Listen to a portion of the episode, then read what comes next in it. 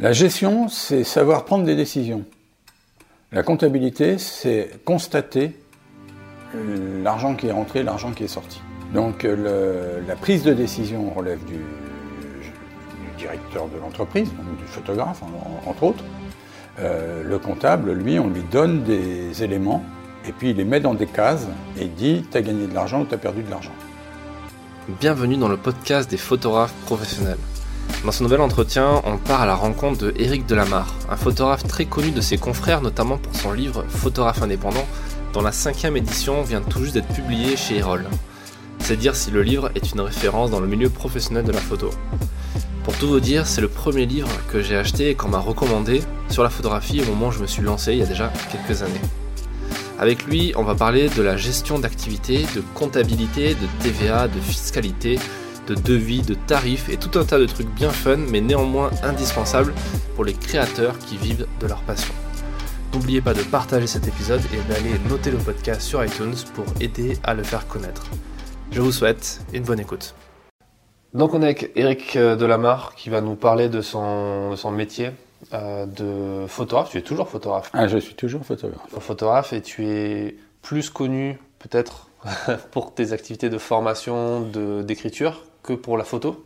Alors euh, oui, c'est au début d'ailleurs ce qui m'avait un peu un peu titillé parce que j'ai commencé à faire les formations il y a une vingtaine d'années et, et très vite on m'a plus parlé de tout l'aspect formation et conseil, etc. Enfin, tout cet aspect-là que de ma partie photo. J'ai dit, bon, bah, je dois être nul alors, donc c'est pas grave. J'en ai bien vécu, hein. j'ai très très bien vécu de la photo. J'étais ce que quand les jeunes me parlent, ils me disent mais tu fais quoi comme photo? Je dis, bah, moi je suis photographe mercenaire. Alors ils me regardent avec des grands yeux. Je dis, oui, je suis photographe de pub, donc on travaille pour l'argent, c'est mercenaire. Hein. Donc euh, je me fais des potes avec mes amis photographes de pub en disant ça, mais c'est pas grave. Donc euh, non, mais j'assume complètement. Ça n'a rien à voir en termes de qualité et tout, mais c'est vrai que depuis euh, quelques années, alors maintenant depuis 2009, depuis que le livre est sorti, c'est encore c'est encore pire. C'est-à-dire que il y en a qui savent même pas que je suis photographe. Quoi. Donc c'est pas grave. ça, a ça, a eu du mal à passer à un moment, mais ça y est, c'est fini. Quand tu dis 2009, tu parles du livre Profession photographe indépendant? Ouais, et avant, il, avait été édité avant, euh, même si ça ne s'était pas fait tout seul. la première édition, c'était en 1997. Elle s'appelait euh, Profession auteur-photographe. Et c'était un tout petit bouquin, blanc, de, je sais pas, 50 pages, le truc, tout petit. Et petit à petit, il a grossi. Et en 2009, euh, j'ai demandé à récupérer les, à le récupérer. Donc l'UPP à l'époque, l'UPC à l'époque euh, du hockey, euh, bon, de toute façon on n'avait pas de contrat. Donc, euh, C'était l'UPC qui l'avait édité. C'était une espèce d'édition interne. Donc j'ai récupéré, j'ai récupéré mon truc. Ça a été beaucoup, amplement gonflé. Enfin, il y a eu énormément d'informations qui ont été dedans. Et puis ça a été la première édition en 2009 de Profession photographe indépendant. Euh, six mois après, il était réédité, donc j'étais content quand même. Et puis euh, après, ça a été euh, régulier avec une édition les, une mise à jour tous les deux ans. Théoriquement, il devait y en avoir une là en 2018, mais quand j'ai vu ce qui devait se préparer en 2019, j'ai dit on va attendre, tant pis, on sera en retard, peu importe, mais là, avec toutes les modifications qu'il y avait, les chamboulements, c'était pas raisonnable de sortir un truc en 2018 qui aurait été caduque de toute façon, puisque, euh, euh, ça allait bien au-delà des seuils ou de choses comme ça. Là, on est quand même, c'est en profondeur. Et j'en profite d'ailleurs pour que la prochaine édition qui est, là, qui est dans les tuyaux, hein, je suis en train de travailler dessus et il y a déjà des pré-corrections, enfin tout, ça va sortir. Euh, chez qui Chez Erol. Chez Erol. Oui, je les aime bien. Euh.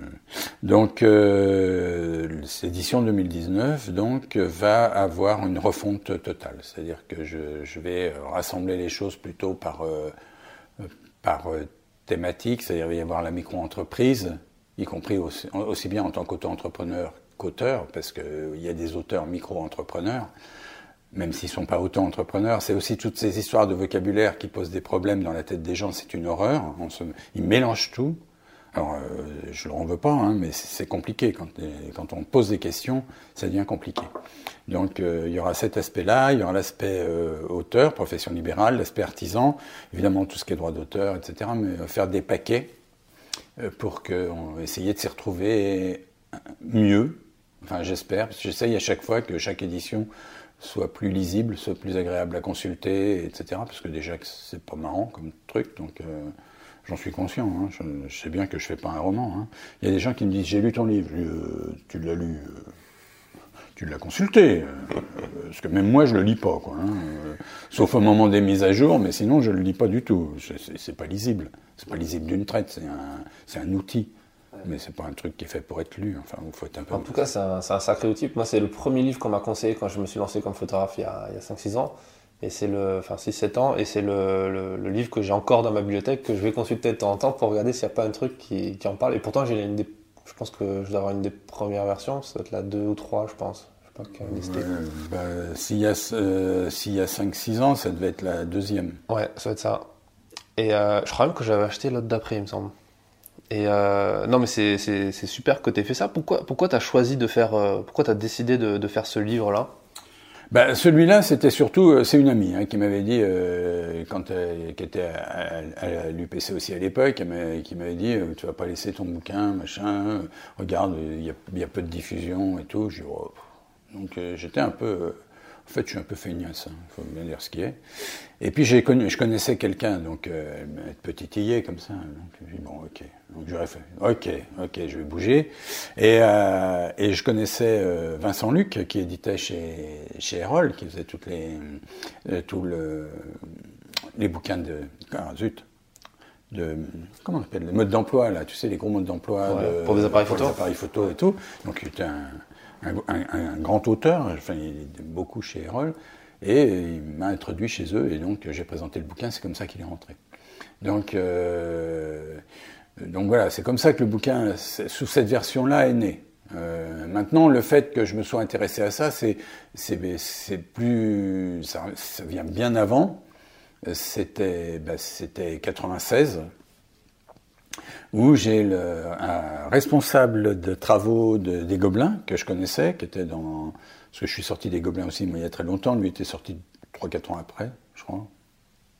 Bon, je sais plus, ça n'a pas d'importance. Il s'appelle Gérard Perron. Et euh, qui m'a demandé de venir euh, parler de ce qu'il y avait autour de la photo aux étudiants. Parce que personne n'en parlait, parce que euh, tout l'aspect administratif, tout ça, il y avait des questions, mais c'était jamais abordé en fait. Et donc, je suis venu en parler euh, quatre fois et les étudiants m'ont demandé de revenir. Donc, enfin, on demandé à ce que je revienne. Donc, il m'a fait revenir. Donc, j'ai dit, oh ouais, mais c'est un peu difficile parce que j'avais préparé un truc sur quatre fois et puis il faut que je revienne. Donc, euh, le programme était un peu en vrac, quoi. J'ai dit, bon, très bien. Et c'est comme ça que ça a amorcé le truc. C'est-à-dire que la fois l'année d'après, je suis revenu euh, ben, en bloc X temps. Et maintenant, au Gobelin, j'y suis sur les trois années. Et j'en ai profité pour comment dire, pour faire des propositions à d'autres écoles, et puis ça, a fait un peu boule de neige. Alors j'ai fait dans presque toutes les écoles de Paris, il y en a où, où j'y suis resté juste un petit peu, puis j'y suis plus, parce que soit ils veulent plus de moi, soit j'ai des trucs qui leur apportent plus, ou je sais pas, enfin parce que j'ai pas parce que je suis embauché quelque part que je me tais, donc euh, voilà. Et puis il y en a, euh, bah, ils ont plus de budget, genre euh, Auguste Renoir par exemple, euh, sur BTS, c'est l'éducation nationale, donc faire intervenir des gens extérieurs, alors qu'il y a déjà une prof de gestion qui est extrêmement performante d'ailleurs. Voilà, ils ne voient pas trop l'intérêt de prendre un, plaisantin extérieur puisque moi j'ai aucun diplôme, hein, j'ai même pas mon bac, hein, donc j'enseigne en, en, niveau fac et j'ai pas mon bac, c'est pas grave. Et tu n'as pas du tout de formation du coup en comptabilité Non, en... non j'ai une fille comptable, je sais pas si ça compte, mais, euh, non, non, mais euh, ma formation comptable, je l'ai fait tout seul. J'ai quand même fait un an de comptabilité de ma société en, avec, en, tentant de faire le bilan. Au bout d'un moment, j'en ai eu marre parce que c'était trop, trop complexe, donc je l'ai refilé au comptable parce que je lui filais ma comptabilité à la fin de l'année, mais je faisais toutes les saisies et tout ça. Et puis euh, la comptabilité, c'est très, euh, ça m'amuse pas, puis c'est très, c'est très ardu, c'est très technique, et puis on n'a pas le droit surtout. Hein. Je, me suis déjà pris les pieds dans le tapis une fois comme ça, ça suffit quoi. Donc, euh, donc je fais pas du tout de comptabilité. Mais en revanche, la gestion de l'activité, ça, c'est quelque chose que chacun doit pouvoir maîtriser parce que c'est pas le comptable qui va faire la gestion de l'activité. Tout expert qu'il soit, il connaît pas notre métier et s'il faut commencer à lui expliquer que ce que c'est que chaque éléments, chaque chose qu'on fait, euh, ce qu'on peut vendre, ce qu'on peut pas vendre, ce qu'on doit inclure, pas inclure, euh, ce qu'on peut, les choses sur lesquelles on est obligé de s'asseoir parce que si on demande à quelqu'un de nous le payer, il va nous éclater de rire au nez. Euh, enfin bon, il y a tout un tas de choses comme ça. Donc ça, c'est au, au, photographe de savoir gérer ça.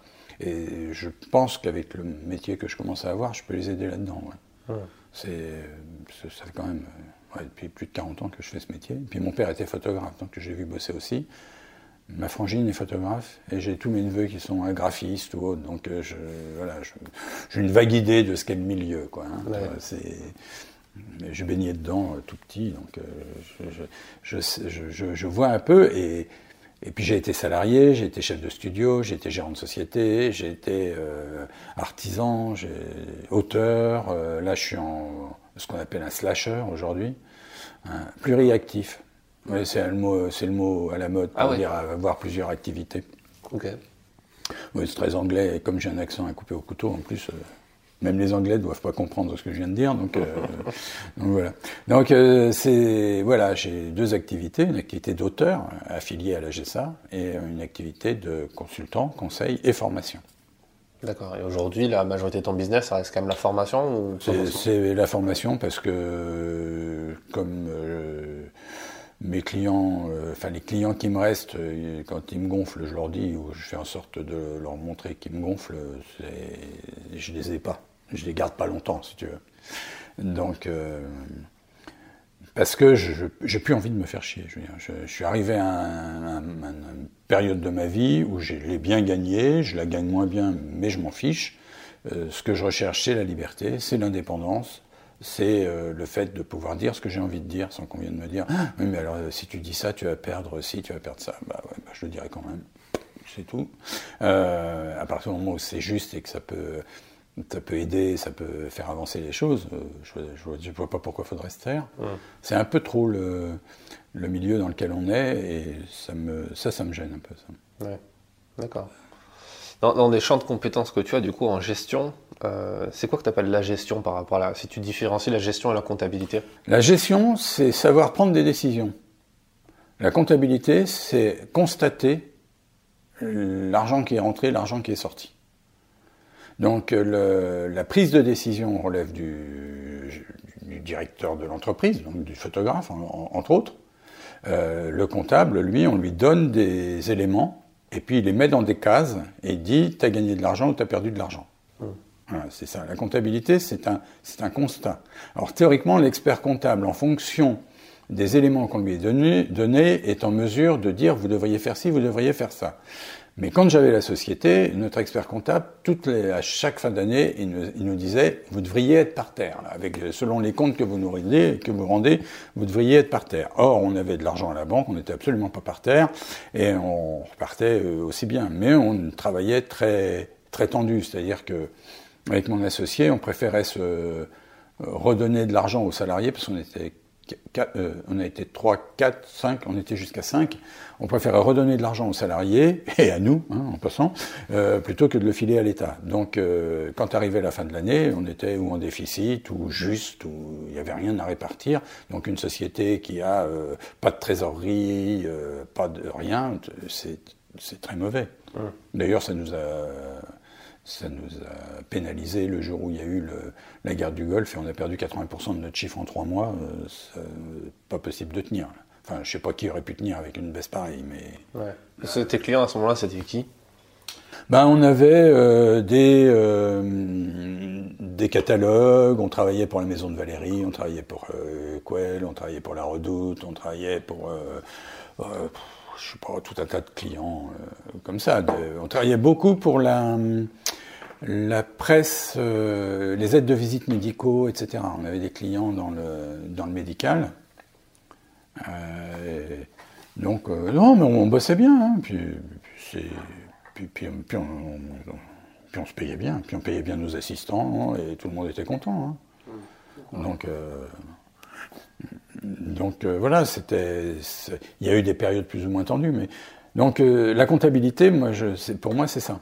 Donc aujourd'hui, si tu veux, les les artisans, par exemple, peuvent pas faire eux-mêmes leur comptabilité parce que c'est un bilan actif, passif, machin. C'est des rendus, c'est des, bénéfices industriels et commerciaux. Donc ils peuvent la faire, mais ils peuvent pas faire leur, euh, hein leur bilan comptable, c'est ça?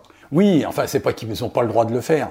C'est que c'est, on est sur un, sur un, une saisie des écritures qui est vraiment une saisie comptable avec actif, passif, ça doit s'équilibrer. Enfin bon, c'est-à-dire quelque chose sur lequel euh, euh, un comptable est particulièrement à l'aise et est en mesure de dire ce qu'il faut faire ou ce qu'il ne faut pas faire, mais un artisan, euh, puis de toute façon, il faut te payer un expert comptable à la fin pour valider le truc. Donc, alors que les auteurs, on a des, des principes de comptable, nous, qui sont beaucoup plus basiques. Hein, recette, dépense, l'un moins l'autre égale le bénéfice, c'est terminé. Donc un auteur peut faire sa comptabilité avec un logiciel agréé c'est à peu près à la portée de n'importe qui. Euh. Un auteur peut aussi avoir à gérer la TVA aussi.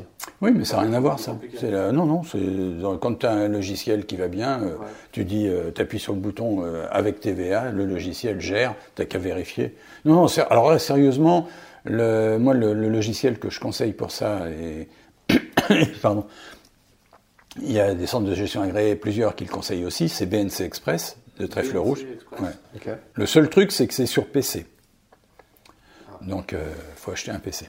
Enfin, un PC, t'achètes un PC, t'achètes un truc à 150 balles euh, sur lequel tu mets le logiciel, hein. il n'y a pas besoin de mémoire, tu t'en fous. Hein. Donc. Euh, il n'y a pas d'équivalent sur Mac? Tu connais pas un équivalent sympa pour, très cher. Tout est très cher et c'est pas ergonomique. Hein. Il y a des trucs. Il y a Abvent qui fait des. Il y a des, des photographes qui utilisent beaucoup Abvent Enfin, l'éditeur, c'est Abvent, euh, Contalib, je crois, un truc comme ça. Contalib, d'accord. Euh, mais je l'ai vu, je le trouve pas ergonomique, ergonomique. Enfin, je le trouve pas intuitif, intuitif. Alors, j'ai pas assez travaillé avec, donc faut pas forcément dire ce que je mhm. prendre ce que je dis au pied de la lettre. Il y a Ciel, euh, Compta Libéral, qui qui est pour Mac, qui était pas mal, mais ils ont arrêté. Et ils ont arrêté comme des bandits, c'est-à-dire qu'ils t'ont fait payer le truc, et après ils disent on arrête. Et je dis, mais je fais comment, moi, pour faire mon exercice? Non, mais ça ira, ça ira que dalle, oui. il a fallu que je refasse tout l'exercice de l'année sur un autre logiciel, parce que ça n'était pas. Euh, ils n'avaient pas fait les mises à jour pour clore l'exercice, si tu veux. J'ai eu mauvaise, parce que, et puis ciel, c'était très cher, c'est-à-dire à chaque fois, chaque mise à jour était quasiment le prix du logiciel. Alors que tu prends BNC Express, la mise à jour, elle est à moins de 100 balles. Euh, et c'est surtout un logiciel qui est fait pour euh, les gens comme moi, quoi, les tâches. Quoi. En, termes de comptabilité, c'est la même feuille qui s'ouvre pour la recette ou la dépense. Simplement, ça se met dans la colonne plus ou la colonne moins. Enfin bon, enfin, tu t'y fais vite. Hein. Et ça, ça peut pas être géré par un fichier Excel? Non, c'est interdit ça. Ah bon? Oui, la comptabilité depuis. Alors j'ai plus les années, hein, pas me les demander, mais c'est, euh, ça fait, je sais pas, comme le temps passe vite, j'aurais tendance à dire c'est depuis deux ans, mais ça se trouve c'est quatre, parce que le temps passe beaucoup trop vite. Donc j'en sais rien, mais enfin, c'est, il y a une année où il a été décrété, euh, le fisc a dit, euh, on ne peut plus faire sa comptabilité sur Excel. Tu es obligé d'avoir un logiciel agréé par l'administration fiscale et qui sort, alors là je crois que c'est depuis deux ans, un fichier qui s'appelle le fichier FEC, qui permet de, qui est envoyé aux administrations fiscales et qui permet un contrôle. Euh, au cas où il y a un contrôle fiscal. Au cas où il y a un contrôle fiscal et qui permet de valider, de, de, de clore, de fermer la comptabilité à un moment. Tu ne peux pas revenir dessus puisque le fichier a été envoyé. Donc même si tu reviens sur ta comptabilité euh, alors que le fichier a été envoyé au fisc, il voit bien qu'il y a et tu peux pas faire ta comptabilité sur un fichier Excel et ensuite le fournir à un comptable pour qu'il te fasse le bilan comptable ça, c'est, euh, Si tu en es à faire ta comptabilité. Si, tu, ça, tu peux le faire, bien sûr. Mais euh, si tu en es à faire ça, euh, autant le faire sur un fichier, sur un logiciel comptable. Dans tous les cas, il faut payer un expert comptable dans non, tous les cas. Là. absolument pas. Non, on n'est pas obligé d'avoir un expert comptable pour, pour clore ses comptes Non. Quand on, est, quand on est une société, oui, par contre. Quand on est une société ou quand on, est quand on a un bilan. Alors, artisan, je, je pense que oui, parce que c'est. Je suis pas sûr. Artisan, je suis pas sûr, mais artisan, comme de toute façon, tu as un bilan, euh, même si tu n'es pas obligé, il faut le faire. Mais un auteur euh, ou un, libéral n'est pas obligé de, d'avoir un expert comptable à la fin, même s'il peut le vouloir. Pendant plusieurs années, j'ai fait valider mon truc. Je payais 200-300 balles un comptable pour valider, qui me disait oui c'est bien. Donc j'ai dit au bout d'un moment j'en ai eu marre. Quoi. Donc j'ai bah, j'ai gardé mes 300 balles. Hein. Est-ce qu'il y a pas une histoire de, de majoration de, de charges, je ne sais trop quoi? Il me semble qu'un photographe auteur m'avait dit que si... Alors c'est pas lié à l'expert comptable, c'est lié à l'association de gestion agréée. C'est pas tout à fait pareil. D'accord, ok. L'association de gestion agréée est une association euh, qui a derrière elle un, des impôts, hein, un inspecteur, un contrôleur. Je sais jamais faire la différence. Enfin, les impôts, quoi. Euh, et qui a pour but, euh, selon des, des formulaires qui sont les mêmes pour toutes les associations de gestion agréées, de valider les comptes. C'est-à-dire, ils ne font pas ta comptabilité, ils valident simplement qu'elle est conforme. Donc euh, tu rends euh, toute, ta, toute ta compta selon la forme comptable traditionnelle, mais qui est éditée par le logiciel. Hein.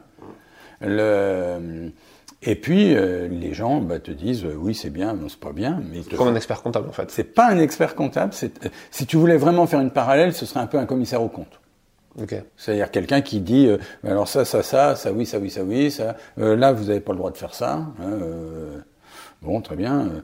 Euh, si tu insistes, euh, j'ai testé aussi. J'ai si, si, mais je ferai quand même. Donc, euh, ah, ben, on va être obligé de transmettre au service des impôts. Ce à quoi j'ai répondu, ben, je vous en prie, allez-y. Donc, parce que j'étais à peu près sûr de moi j'étais prêt à défendre le truc. Donc, alors j'ai plein de peurs, hein, mais pas celle-là. Hein. donc, je, là, je m'en fous un peu. Donc, le donc euh, le, voilà, je, je, l'avais dit, je, je, savais pourquoi je faisais les choses et j'étais prêt. À, puis après, si j'avais été en tort, ben, j'aurais été en tort, c'est pas grave, mais j'aurais eu un, un, avis formel des impôts. Euh, bon, c'était une bricole, hein, je te rassure, hein, c'était pas des tournements de fond, hein. euh, mais c'est mais c'était euh, l'association de gestion agréée te, te, te valide tes comptes. D'accord. Voilà. Et quand tu as une AGA, alors effectivement au lieu d'avoir une, t'as pas de majoration de 25% des bénéfices pour le calcul de l'impôt. D'accord. Sinon, tes bénéfices sont majorés de 25%. Ça aussi, c'est une. C'est-à-dire concrètement, qu'est-ce qui se passe? Ah ben, Concrètement, si tu as 10 000 euros de bénéfices, tu payes des impôts sur 12 500. Parce qu'ils considèrent que tu t'es peut-être planté Non, c'est non, non. Alors, bon, tu me poses la question, tant pis pour toi. c'est ta faute. Hein. Ça remonte à 2006, en fait. Avant 2006, il y avait sept tranches d'imposition et il y avait des abattements euh, sur les bénéfices quand on était dans une association de gestion agréée. Enfin, un abattement, pas sur les bénéfices, sur le, si, sur les bénéfices pour le calcul de l'impôt. L'abattement était de 20 ou 30% je me souviens plus, c'est trop loin. Là. 2006 euh, arrive, on diminue les tranches d'imposition, on passe de 7 à 5 et certains abattements sont supprimés. C'est depuis 2006, par exemple, qu'il n'y a plus que les 10% pour les salaires. Avant, il y avait encore 20% de plus, ou je ne sais plus combien. Donc, comme l'abattement est supprimé, les gens disent eh, oh, eh, on ne va pas payer une association de gestion agréée si l'abattement est supprimé. Hein.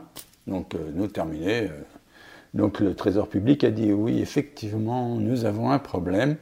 Donc, on va faire la chose suivante ceux qui ne seront pas dans une association de gestion agréée, on va leur majorer les bénéfices de 25%. Voilà, ça n'a donc rien à voir avec la méfiance ou quoi que ce soit. C'est pour compenser ce qui avant était un, abattement euh, et que les gens continuent à être dans des associations de gestion agréée.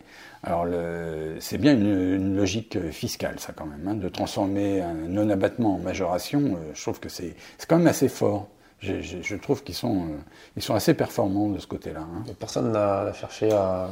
Qu'est-ce que tu veux faire? Tu essaies Bercy, le machin qui avance au-dessus de la scène. quand ils disent un truc, euh, si tu veux aller contre, il euh, faut quand même être armé. Hein. Ouais. Même, même armé d'ailleurs. Hein. Et ça coûte combien de faire partie de cette association? Oui, alors oui, ça coûte. Alors, t'es pas obligé d'en prendre une très chère. Il y en a une la plus connue. Alors, je vais pas donner son nom parce que sinon, encore me faire allumée, là. enfin disons la plus connue, qui est euh, chère euh, d'entrée et, euh, qui est chère à l'année, alors qu'il y en a plein d'autres. C'est quoi cher?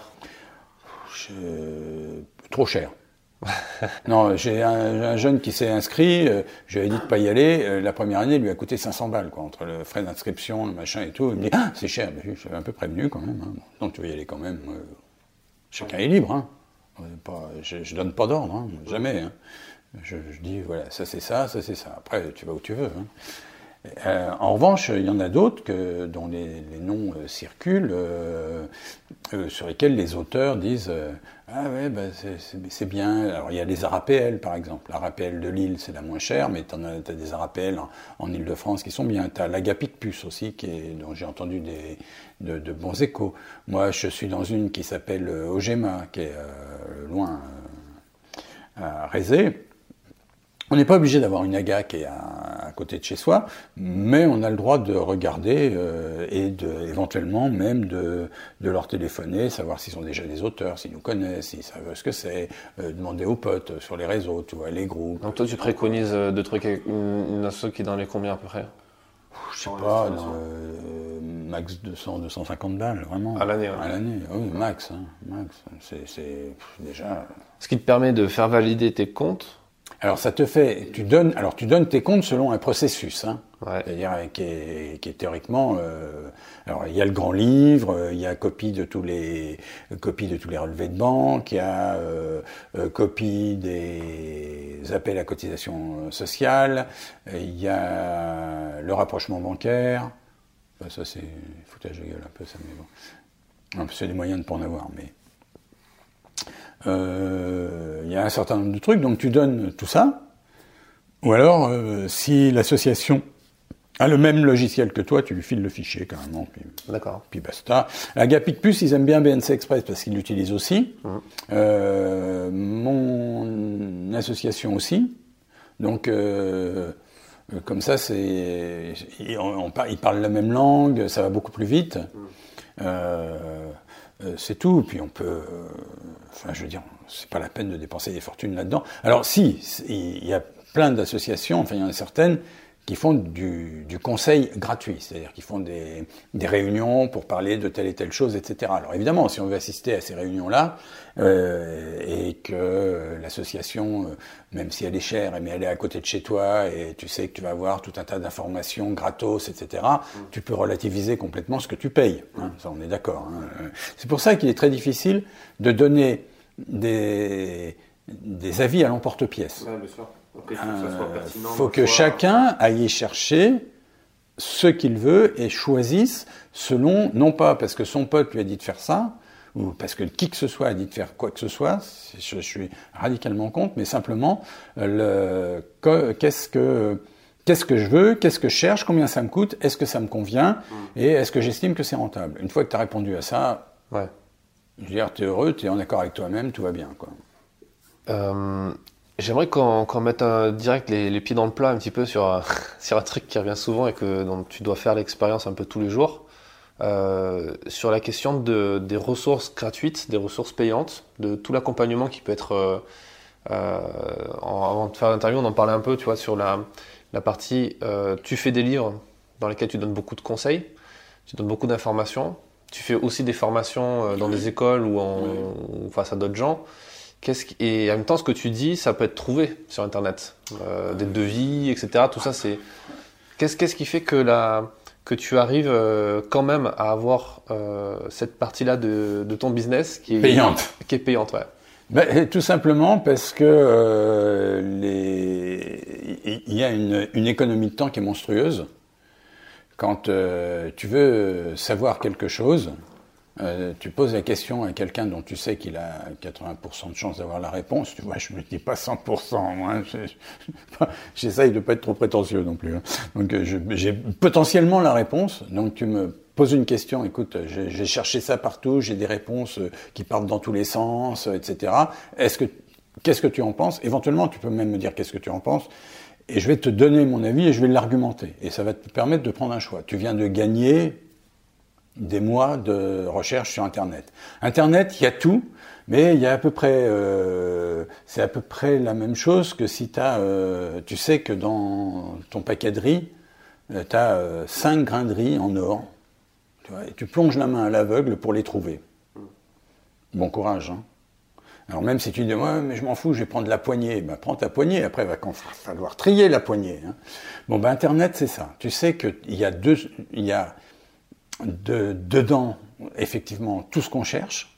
Le seul problème, c'est que non seulement il faut les trouver, les grainderies en or, et puis en plus, tu vas tomber sur des grainderies pourries qui vont être jaunes. Donc il va falloir bien voir si, euh, si c'est des vrais, des faux. Euh, toutes les informations administratives, faut jamais utiliser les forums. Absolument jamais. Alors tant pis pour les forums qui font des bonnes informations, parce qu'il y en a quand même deux, trois, mais, euh, mais pas plus. Sinon, c'est tout le monde qui abonde à dire euh, ah oui, mais moi je fais ça, alors fais-le euh, parce que je l'ai fait. Alors d'accord, donc tu fais une connerie, donc tu entends tout le monde dans ta connerie, quoi. Hein, donc euh, très bien. au fond, pourquoi ils font ça, les gens? Bah, Ça les rassure.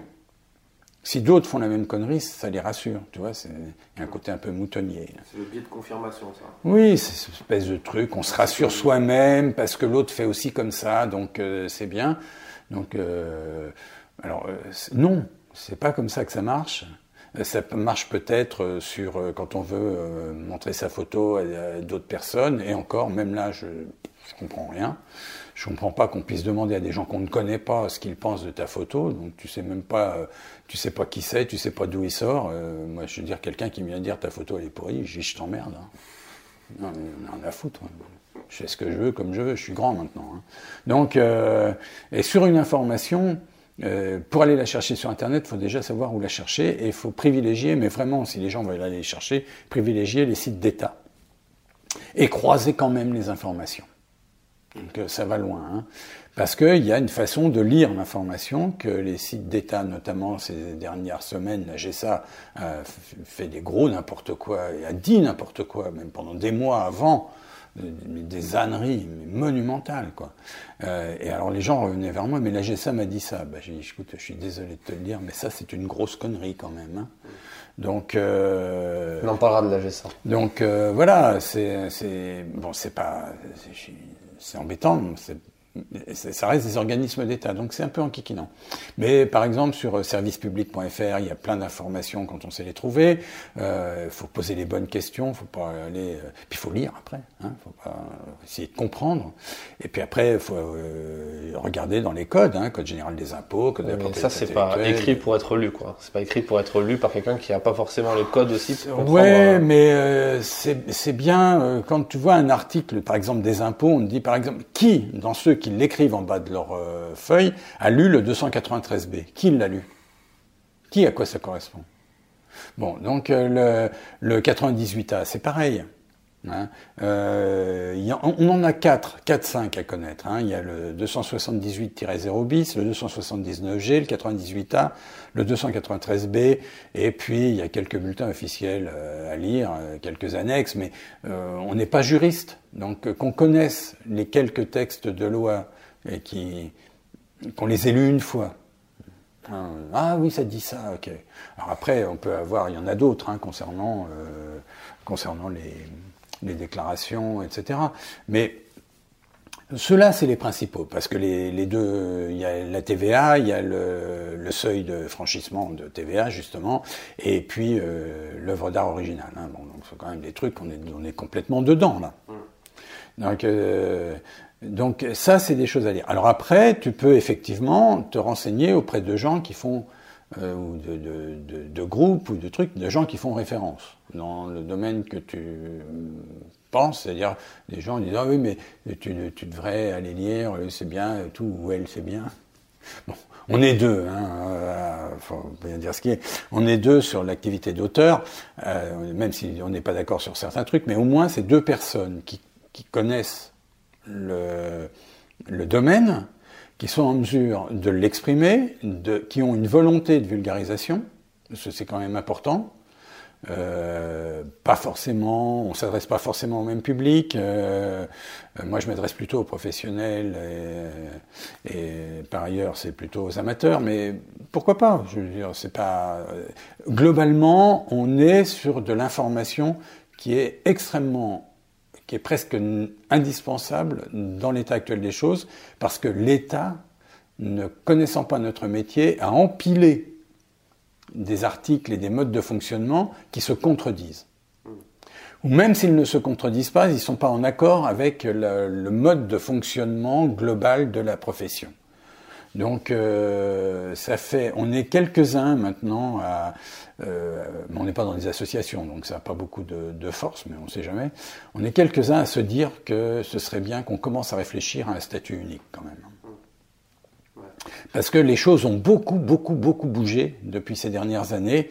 Et là, euh, il faudrait y réfléchir. Alors, bonne ou mauvaise chose, euh, j'en sais rien. Je suis assez méfiant parce que généralement, quand il y a une, euh, un, un, agglomérat qui se fait comme ça de choses dans lequel il y a des niches, les gens qui sont dans des niches perdent les avantages des niches. C'est-à-dire que ça va plutôt, euh, ça va plutôt tirer vers, on va faire payer plus à tout le monde qu'on va faire payer moins à tout le monde, tu vois. Ou on va essayer de trouver une espèce de cote mal taillée entre les deux. Euh, donc ça, c'est le problème. Ça. On sait très bien comment réagit l'État, et surtout en ce moment, qu'on va y laisser des plumes si jamais il n'y a qu'un seul statut. Oui, comme par exemple la, la, question des piges pour les journalistes. Quand l'État a décidé de dire que maintenant la pige unique, ça serait 70 euros pour un photographe par jour. Ça, tu sais que ça s'est fait dans la nuit, ça. Oui, dans, en, en, plein mois d'été en plus, non Non, non, non, non, ça s'est fait euh, dans la nuit, le passage entre deux, entre deux présidents. Oui, ah, à la fin de, Macron, à la fin de Hollande. et, ouais. ouais. et, après, va expliquer ça. Ouais, c'est clair. Va expliquer ça. Enfin bon, bref, c'est. Justement, le, le, on est dans une profession où il y a il existe quand même des, des, des associations comme l'UPP. Euh, il y a un podcast avec euh, Sandra Chenou-Godefroy, qui est la secrétaire générale de l'UPP, qui parle beaucoup de ça. J'ai interviewé aussi Pierre Sio de la SAIF, donc la société d'auteurs d'images fixes. Il y a quand même des, des, structures qui existent pour défendre les droits des photographes, euh, qu'ils soient auteurs, artisans ou journalistes. Mais euh, le, le, la, les principales informations ne sont pas trouvées sur ces sites-là parce que ben c'est pas forcément leur taf aussi de, de, faire des jolis sites internet qui sont qui donnent envie d'être lus avec le maximum d'informations. Les gens vont plutôt aller bah, acheter des bouquins chez Erol. Oui, c'est une bonne idée, des ça, bouquins, une bonne chose. Aller chercher des formations comme moi j'en fais par exemple ou comme toi tu en fais. Et euh, le truc c'est qu'au final on n'est pas si nombreux que ça à, à proposer ces services-là aux autres photographes. Parce que peut-être aussi on est aussi très vite jugé. Toi, est-ce que ça, ça t'est arrivé d'être un peu critiqué ou bahuté par d'autres photographes qui disaient comment oses-tu faire payer euh, des consultations Ah non, non, mais, mais je pense que si je devais être chahuté, là, chahuté là-dessus, euh, ce serait très vite vu, quoi. Hein. T'as jamais eu de problème de gens qui te disaient mais attends, non, mais si, c'est gratuit alors, sur ton groupe Si, et... mais je, comme je veux pas. Euh, c'est quelque chose que je mets de côté. Ouais, tu les entends pas quoi Non, c'est pas. Enfin, j'ai eu un problème une fois par rapport à ça parce que euh, je faisais du conseil et que j'étais dans une association qui euh, qui s'est rendu compte qu'à partir du moment où j'allais faire payer mon conseil, il n'aurait plus gratuit. Donc euh, on m'a mis, ils se sont débrouillés pour me sortir, ce en quoi ça m'a beaucoup servi. Donc voilà. Donc les gens qui savent dans quelle association j'étais sauront très bien de qui je parle. Mm -hmm. Les autres, ben, je vais pas remuer la merde, ça sert à rien. Euh, donc euh, voilà, c'est le seul problème que j'ai eu. D'accord. Il n'y a pas des gens sur non. Facebook ou quoi qui t'ont. Bah, plus que ça. Ouais. Comment je les allumerais moi, Alors là, j'ai vraiment aucun débat là-dessus ouais. parce que j'en fais assez comme ça. Si tu veux. Je oui, fais énormément même... de choses gratuites. Voilà, tu donnes beaucoup de contenu je fais, gratuit. Oui, je fais énormément de choses gratuites. Quand les gens savent, et d'ailleurs sur mon groupe Facebook, le, sur lequel j'ai mis à, à, dispo un fichier gratuit, les gens sont étonnés que je dis mais tu, tu, le vends, tu devrais le vendre. Je dis, vendre un truc Excel, c'est comme euh, vendre un truc, euh, des pierres que tu ramasses sur le chemin, quoi. Les gens ont qu'à le ramasser. J'ai un truc Excel, je le mets en vente, ah, dans la minute qui suit. Tu vas développer quand même. Oui, non mais d'accord, je dis pas ça, mais dans la minute qui suit, il est piraté et diffusé partout euh, gratos. Donc ça m'intéresse pas. Ça m'intéresse d'autant moins que à partir du moment où tu pirates un truc, enfin où tu le prends et tu l'envoies comme ça, euh, tu, tu envoies un, un instant T. Et les nouvelles versions, euh, donc la réputation du truc, c'est tout pourri, quoi. Alors, quand euh, faire venir les gens dans le groupe, moi je dis, j'ai écoutez, c'est gratuit. Donc, ne le donnez pas. Faites venir les gens dans le groupe. Pourquoi tu fais pas payer les mises à jour? Non, ne m'intéresse pas. Je, ça ne m'intéresse pas parce que c'est. Je ne veux pas gagner d'argent. C'est pas que je veux pas gagner de l'argent, c'est que je, je pense que ça fait partie des choses qui peuvent. Euh, entre guillemets, assainir la profession. c'est-à-dire faire en sorte de professionnaliser les gens. Et euh, quelqu'un qui démarre, il en chie comme c'est pas possible, il n'a pas une thune. Il y en a, euh, si tu veux, je leur dis, écoute, moi, mon, heure en conseil par téléphone, c'est 40 balles, quoi, hors taxe. Donc euh, ça va. Et puis, et puis en une heure, je te dis, on en fait quand même. Je peux répondre à plein de tes questions, etc. Mais évidemment, je fais pas moins d'une heure tout au moins la première fois. Ça veut dire que la deuxième fois, s'il m'appelle que 10 minutes, il paiera que 10 minutes. Donc tu vois, je suis vraiment pas dans le, dans le fait de je veux gagner des thunes, je veux gagner des thunes. Donc, euh, et ça déjà, c'est dur. Il y en a qui me disent, ah, je peux pas, écoute, je dis, bah écoute, euh, je sais pas, tu veux me payer en deux fois? Enfin bon, vraiment, euh, j'essaye de faire en sorte que le que l'information passe. Ce fichier de, de, de devis que, que j'ai fait, qui m'a pris grosso modo le, pas 4 ans tous les jours, mais enfin, c'est l'équivalent d'à peu près 4 années, et plus les deux années là, de, de, mise à jour euh, un peu constante, le, ce fichier assainit vraiment. J'ai été surpris moi-même, hein, je ne sais pas ça. J'ai des, gens du groupe qui m'ont dit, écoute, depuis que je l'utilise, mes devis me reviennent signés. C'est la première fois que mes devis me reviennent signés. Et je me dis, en fait, le client est maso. Quoi. Pourquoi? Parce que quand tu vois le principe du devis, alors indépendamment du fait que tu le fais, tu tes calculs toi-même, que ça le remplit tout seul, etc., le principe du devis, c'est que le client est obligé de signer les conditions générales de vente et de paraffer le devis. C'est-à-dire, il ne peut pas dire qu'il n'a pas lu. Hmm. Et sur le devis, c'est écrit que pour que le devis soit valable, les conditions doivent être signées daté, tamponné, etc. Et c'est la première ligne, alors je l'ai plus par cœur, c'est la première ligne du devis, ça commence par le client, euh, celui qui signe, en gros, avec euh, mieux écrit. Hein.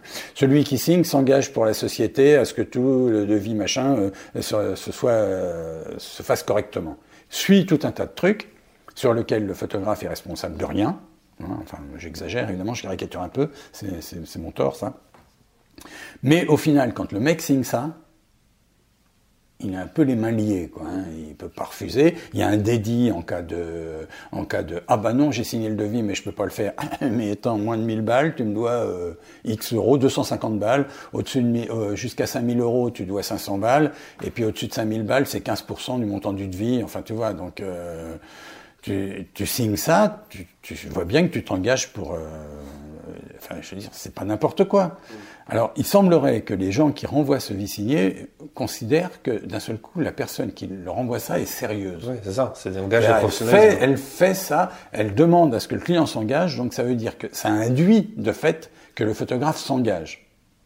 Donc, euh, il y a des, des, retours de devis signés, et je suis, alors, de ça, je suis très fier. Je suis fier de tout un tas de trucs de ce, ce point de vue-là. Donc, je pense qu'il il vaut mieux que ce truc circule, le plus largement possible, auprès du plus grand nombre de monde possible, euh, plutôt que de le faire payer pour que je gagne euh, 3 balles. Quoi. Enfin, même si c'est pas 3 balles, mais je pourrais pas le vendre cher parce que je, personne n'en voudrait. Donc, euh, c'est pour ça. Et dans le groupe, du coup, ce qui s'est passé, et que j'avais pas prévu du tout, alors pour le coup, c'est que les gens se mettent à me poser des questions, et ce que j'avais encore moins prévu, c'est que j'allais y répondre. Quoi. Donc, euh, oui, c'était très actif sur ce groupe Facebook. Oui, oui, oui je suis pas mal actif. tu, n'as rien d'autre à faire de ta vie Mais ça me prend pas tant de temps que ça, parce qu'il faut quand même voir que toutes les réponses que je les fais, je les fais en 3-4 lignes, ou alors je like simplement si euh, je trouve que le, la réponse que quelqu'un, parce que les autres sont actifs aussi, c'est un truc. C'est que ça s'auto-alimente. Euh, tout le monde, tout le monde, il, il, il parle. Et quand, euh, et je ne sais pas à quoi ça tient, peut-être le ton que je, je, cherche, c'est-à-dire qu'il n'y a pas, euh, il a pas comme dans tous les autres forums ou machin. Oui, mais moi je fais. de toute façon, quand ça commence comme ça et que ça apporte rien, je vire le commentaire. Déjà, je laisse par exemple les commentaires genre merci de m'avoir accepté, je les laisse parce que je suis un peu poli. On dit bonjour, bon bonjour, je ne vais pas te faire taire tout de suite, mais tout de suite après je supprime.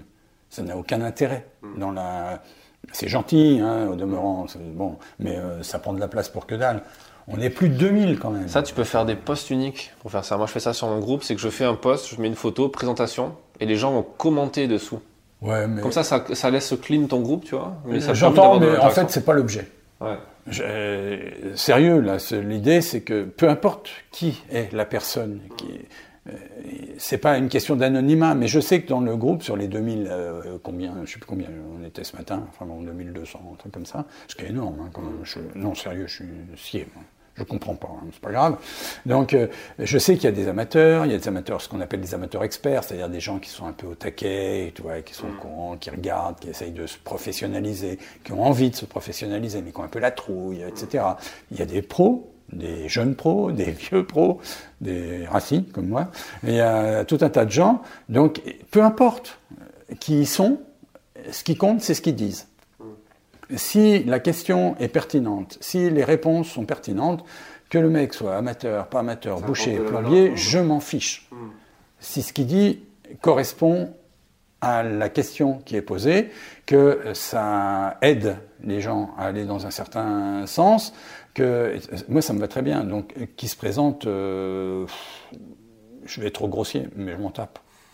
Je, m'en fous. Surtout qu'il y en a plein qui vont se présenter, et puis et comme on les oblige à se présenter, ils disent pas vraiment la vérité, ils ont peur d'être jugés, machin. Il n'y a pas de jugement non plus. Moi, le, il y en a un que j'ai, il y a très très très longtemps, enfin très longtemps, un truc il y a deux ans, très longtemps. Enfin bon, il, il commençait à y avoir un, quelqu'un qui commençait à se, la, se, la, péter un peu. Ouais, mais moi, je fais rien, moins de 50 000 balles ou 10 000 balles. J'ai écoute, euh, c'est pas ce qu'on me demande déjà.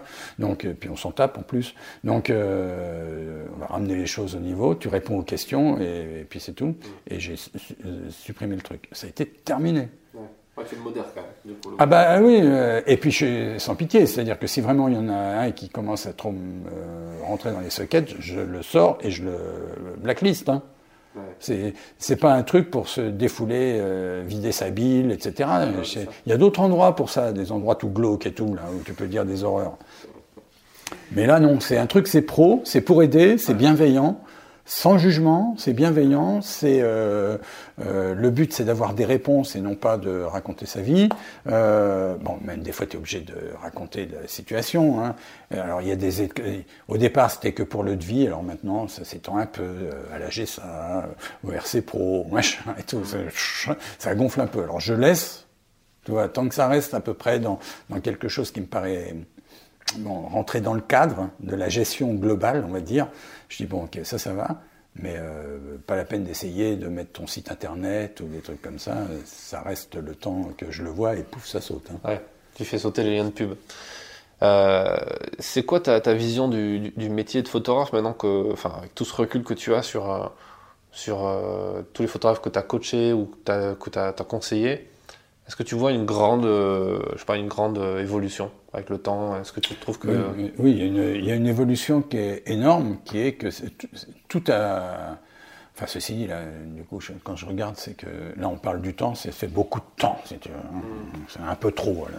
Il commence à faire un peu trop là. Euh, déjà, déjà, il y a eu un point de vue technique qui était que quand euh, j'ai commencé mon activité, c'était évidemment que de l'argentique et le numérique, c'était même pas la peine, même pas on y pensait. Euh, c'est arrivé tout, et après tout est arrivé très très vite. Et euh, il y a eu une bascule qui s'est faite euh, dans les années 2000, en 10 ans sur les années 2000, où il a fallu basculer très très vite. Hein, et, se former. Et à partir du moment où ça a basculé, les choses n'ont pas commencé à, à bouger tout de suite, mais le verre était dans le fruit. Et le verre était dans le fruit euh, à cause déjà de, des CD, CD libres de droit, etc., où il y a des photographes, dont des photographes d'organisations professionnelles reconnues, euh, qui écoulaient leur fonds de leur fonds de photothèque sur des CD libres de droit pour euh, qui sont fait du blé d'ailleurs. Hein, et d'ailleurs, ils méprisaient un peu tout le monde. Ouais, moi je fais ça et tout, toi t'es qu'une couche parce que tu, tu le fais pas et tout, il faut pas. Et tout. Très bien. Je m'en fous, j'avais pas de photothèque, moi, donc euh, vous pouvez dire ce qu'il voulait. Mais euh, je me suis dit, bon, ok, euh, bon, ça a l'air pas mal. Donc déjà, on a, si tu veux, on était déjà en argentique, tout au moins, et il y a déjà le libre de droit qui venait, qui commençait à, creuser un peu, la part en Qui n'existe pas en France. Oui, enfin, c'est vaste débat ça. Ouais. Mais je renvoie sur l'épisode sur l'UPP. Oui, oui, non, non, mais on en, on en reparlera ça. Non, effectivement, théoriquement, il n'existe pas. Euh, enfin, il n'est pas légal. Hmm. Donc, il y a ce truc qui est arrivé comme ça, schlack. Ensuite, arrivé euh, au moment des années 2000, on, le, le, le, numérique qui coûtait encore cher, mais coûtait de moins en moins cher et, et a coûté de moins en moins cher très très vite même si ça coûtait encore euh, pas mal de thunes, parce que en l'espace de quelques années. Moi, le premier dos numérique que j'ai acheté pour le Blad, il m'a coûté 14 000 euros. 6 millions de pixels, hein, ça fait marrer maintenant. Hein. J'ai un joli presse-papier, le plus cher, hein, le truc, encore, euh, il, fonctionne toujours. enfin, il faut un câble, un ordinateur, etc. Donc bon. Après, j'ai acheté un P20 euh, quelques années après, en fin de vie déjà, 4-5 euh, ans après, qui était déjà presque deux fois moins cher. Pas tout à fait, mais deux fois moins cher. Donc, et puis petit à petit, tout a été comme ça. Ce qui a fait aussi que euh, et ça s'est accéléré donc sur les années qui viennent. Euh, je te disais ça pour montrer un peu l'effet domino. Ça s'est accéléré dans les années qui viennent de s'écouler, là, les 5-10 dernières années, parce qu'on atteint des degrés techniques qui font que les appareils sont très performants et rattrapent entre guillemets les maladresses euh, techniques qu'on pouvait faire en numérique, en, argentique. Euh, donc déjà, on supprime ça. Donc je dirais entre guillemets, il n'y a plus qu'à savoir regarder. Mais c'est entre guillemets parce que ça sur la partie technique, mais déjà savoir regarder. Non, non, mais ça, ça en fait partie. Ouais. Euh, le problème, c'est sur, la partie pratique photographique, je, vois bien l'évolution, mais sur la partie gestion d'entreprise, est-ce que tu penses qu'elle est Mais ça en fait partie. Ouais en fait, tout est complètement imbriqué. C'est-à-dire qu'à partir du moment où tu sais que tu as euh, euh, cet aspect technique qui te facilite la vie, qui fait que le prix du matériel baisse, que l'aspect euh, technologique te permet de finalement d'être entre guillemets moins qualifié, hein, que si tu as un bourgard, bah, tu vas faire de bonnes images. et bien derrière, en termes d'environnement professionnel, ça fait, ça, ça fait tache d'huile. C'est-à-dire qu'aujourd'hui, on arrive à, avant, on avait des experts, si tu veux, qui pouvaient, voilà, parce qu'il y avait toutes les techniques qui te bloquaient et qui fermaient un peu les portes. Aujourd'hui, on a énormément de gens qui, sous prétexte qu'ils arrivent à faire une photo, se disent photographes. Donc le métier qui était déjà pas pris au sérieux quand il y était des experts en argentique. Ah bon, tu fais, T'arrives à en vivre Non, mais pour vivre, tu fais quoi? Enfin, bon, c'est toujours connu ça. Aujourd'hui, c'est encore pire. C'est-à-dire euh, dire qu'on est photographe de métier. Il y a des gens, euh, encore reporters, journalistes, on arrive, tu vois, ils arrivent à peu près à capter. Ou, ah oui, c'est un métier, ça. On peut lui donner un peu encore. Oui, oui, c'est un métier. Non, mais c'est un métier quand même, reporter, journaliste, tout ça. Bon.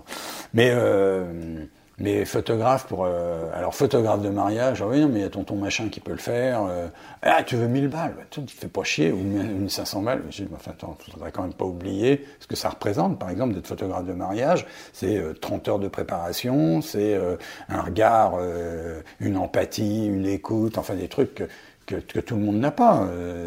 donc, donc, il faut repositionner absolument le métier de photographe au-delà de la technique.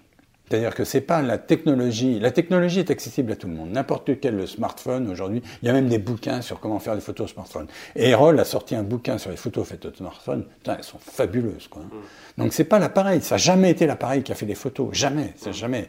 Donc, euh, mais aujourd'hui, c'est encore pire.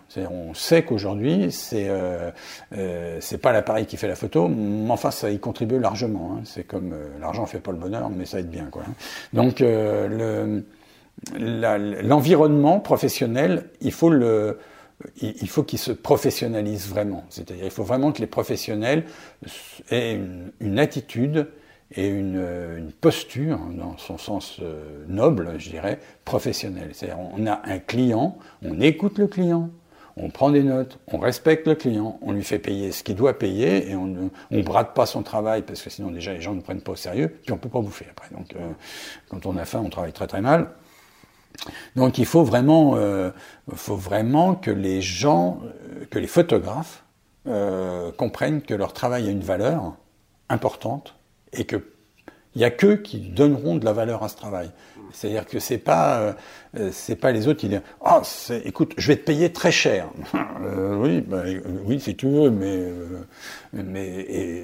non Hein, aujourd'hui, on, on, va beaucoup vers le moins 10 ans. Euh, euh, encore sur le groupe, là, il y a une, une, auteure qui s'est fait souffler un, boulot sous le nez, alors que euh, la cliente, enfin, c'était un appel d'offres, la personne lui dit oh, J'aurais préféré travailler avec toi, mais ils ont été sur le moins cher. D'accord Donc, ça sert à quoi de faire des appels d'offres, hein, si c'est pour aller vers le moins cher systématiquement? Tous les appels d'offres sont bidonnés, de toute façon. Donc, Donc c'est voilà. Donc si tu veux, tous ces trucs-là, euh, ça va beaucoup vers le moins de 10 ans. Donc c'est aux, photographes à, reprendre, je dirais, la main sur leur métier. C'est un métier, il faut le défendre, euh, il faut le revaloriser, et, et c'est pas et malheureusement euh, les associations sont pas dans ce dans cette dynamique là elles sont dans une dynamique de défense. C'est pas une dynamique d'attaque euh, ils sont et même quelque part j'ai l'impression que c'est même dans une logique tu sais purement syndicaliste, en mode euh, on protège des acquis sans forcément chercher à valoriser un peu le truc en trouvant des opportunités, etc. Je, suis assez d'accord. Il faudrait lâcher prise sur des trucs qui sont des acquis. Euh, non, machin, ça, fait des années qu'on l'a, on va pas le lâcher. Ben si, ça, ça, il va falloir le lâcher un peu et on va, on va repartir sur autre chose. C'est-à-dire, faut lâcher ça pour pouvoir rebondir. Ce que tu, ce que tu as dans, en, ce sur quoi tu t'attaches là, tu t'accroches comme c'est pas possible. En fait, ça t'empêche d'avancer. Et, le, le, et même dans ces cas-là, il y a, il y a des, des positions que je trouve euh, euh, négatives. Il y a, alors c'est pareil, je ne vais pas citer, mais il y a, une, il y a eu, il y a, en 2010, je crois, une, une organisation professionnelle qui avait fait une euh, régionale, hein, qui avait fait une charte de bonne conduite ou une charte déontologique ou un truc, euh, un truc d'accord euh, euh, correct entre client et, photographe, ce qui était une, excellente idée. Je l'ai reçu et, il demandait à ce qu'il y ait le maximum de gens qui la signent. Donc je regarde, je vois, c'est bien, il y a plein de trucs, c'est vachement bien, etc. Puis il y a un, petit, petit, pavé, je dis, ah ben, avec ça, moi, je ne vais pas signer. Parce que d'entrée, il était écrit que les droits pour la première utilisation étaient euh, cédés forfaitairement dans le prix de journée. Je dis, même si c'est dans le cas de la pub 98% des cas, ça ne peut pas être quelque chose qu'on inscrit et qu'on grave dans le marbre. C'est pas possible, ça. C'est parce que tu valides un truc qui, qui ne devrait pas. Hein, même si tu même si tu sais que tu vas le faire, il ne faut pas que ça puisse être écrit. Il ne faut pas que ça fasse faire d'une charte euh, que ça devienne quelque chose. Si tu le fais pas, t'es pas dans pas dans les clous, tu vois. Donc, euh, en revanche, ça m'a fait réfléchir. Parce qu'il faut savoir aussi, euh, quand tu regardes autour de toi, savoir ce que tu veux faire. C'est-à-dire, est-ce que tu absorbes et est-ce que tu réfléchis? Est-ce que tu travailles un peu sur ce que tu, comment tu comprends les choses, comment tu, comment tu vois les choses, comment tu peux les utiliser, les, voir les détourner? Et ça m'a fait réfléchir pour le devis fact, là, que, le, fichier que j'ai fait, où j'ai conçu un onglet pour les droits euh, pour la première utilisation. Et dans les droits pour la première utilisation, on, donc ça se fait avec des croix. Hein. Bon, ça, c'est un truc facile. On sait bien que les photographes les croient et c'est, je suis méchant. Oh purée, qu'est-ce que je suis méchant. Et une fois que tu as rempli tous ces trucs, ça te donne une valeur qui est les valeurs de, droits pour la première utilisation. Donc il y a des droits, euh, j'ai appelé ça euh, print de base, euh, il y a droit de représentation et il y a le web, avec des majorations, etc. Si tu ne remplis aucune de ces croix, dans le devis, par défaut, il y a écrit non cédé. C'est-à-dire que pour céder les droits, sur un ou plusieurs, tu dois faire des croix. Et si tu n'as pas envie de le faire payer au client, il y a une croix, une autre, que tu mets, je te dis, je ne veux pas faire payer au client. Mais à ce moment-là, au lieu de non cédé, il est écrit le montant offert. C'est-à-dire que le client, il voit que chaque chose a un montant, que c'est pas gratuit, et qu'on veut bien l'offrir, mais offert, c'est un cadeau, c'est pas du systématique. Tu vois, c'est pas un truc, euh, je vous l'offrirai tout le temps. Bon, ok, là on discute, je vous l'offre. C'est un geste commercial. Donc, euh, donc c'est écrit comme ça. Donc euh, ça, et surtout, ce qui, était, ce qui pour moi était important, c'est que si tu ne décrit aucun droit, c'est écrit non cédé. C'est-à-dire que droit de représentation, alors c'est écrit sur le devis, hein. droit de représentation non cédé, droit prime de base non cédé, droit machin non cédé. quand le mec reçoit ça, s'il n'a pas compris que, ou si l'auteur n'a pas compris qu'il faut qu'il envisage de céder des droits, euh, il, y a, un problème. Donc là, c'est ce que j'appelle de l'éducation, ça. C'est-à-dire, il faut vraiment que chacun euh, comprenne que euh, le, métier de photographe est lié aussi à de la cession de droit, mais que c'est quelque chose qu'on doit euh, avancer. Et alors quand je dis que il y a des, fois des choses qui, sont, qui nous rattachent. C'est que souvent on dit on doit faire ça. C'est-à-dire on t'impose un truc.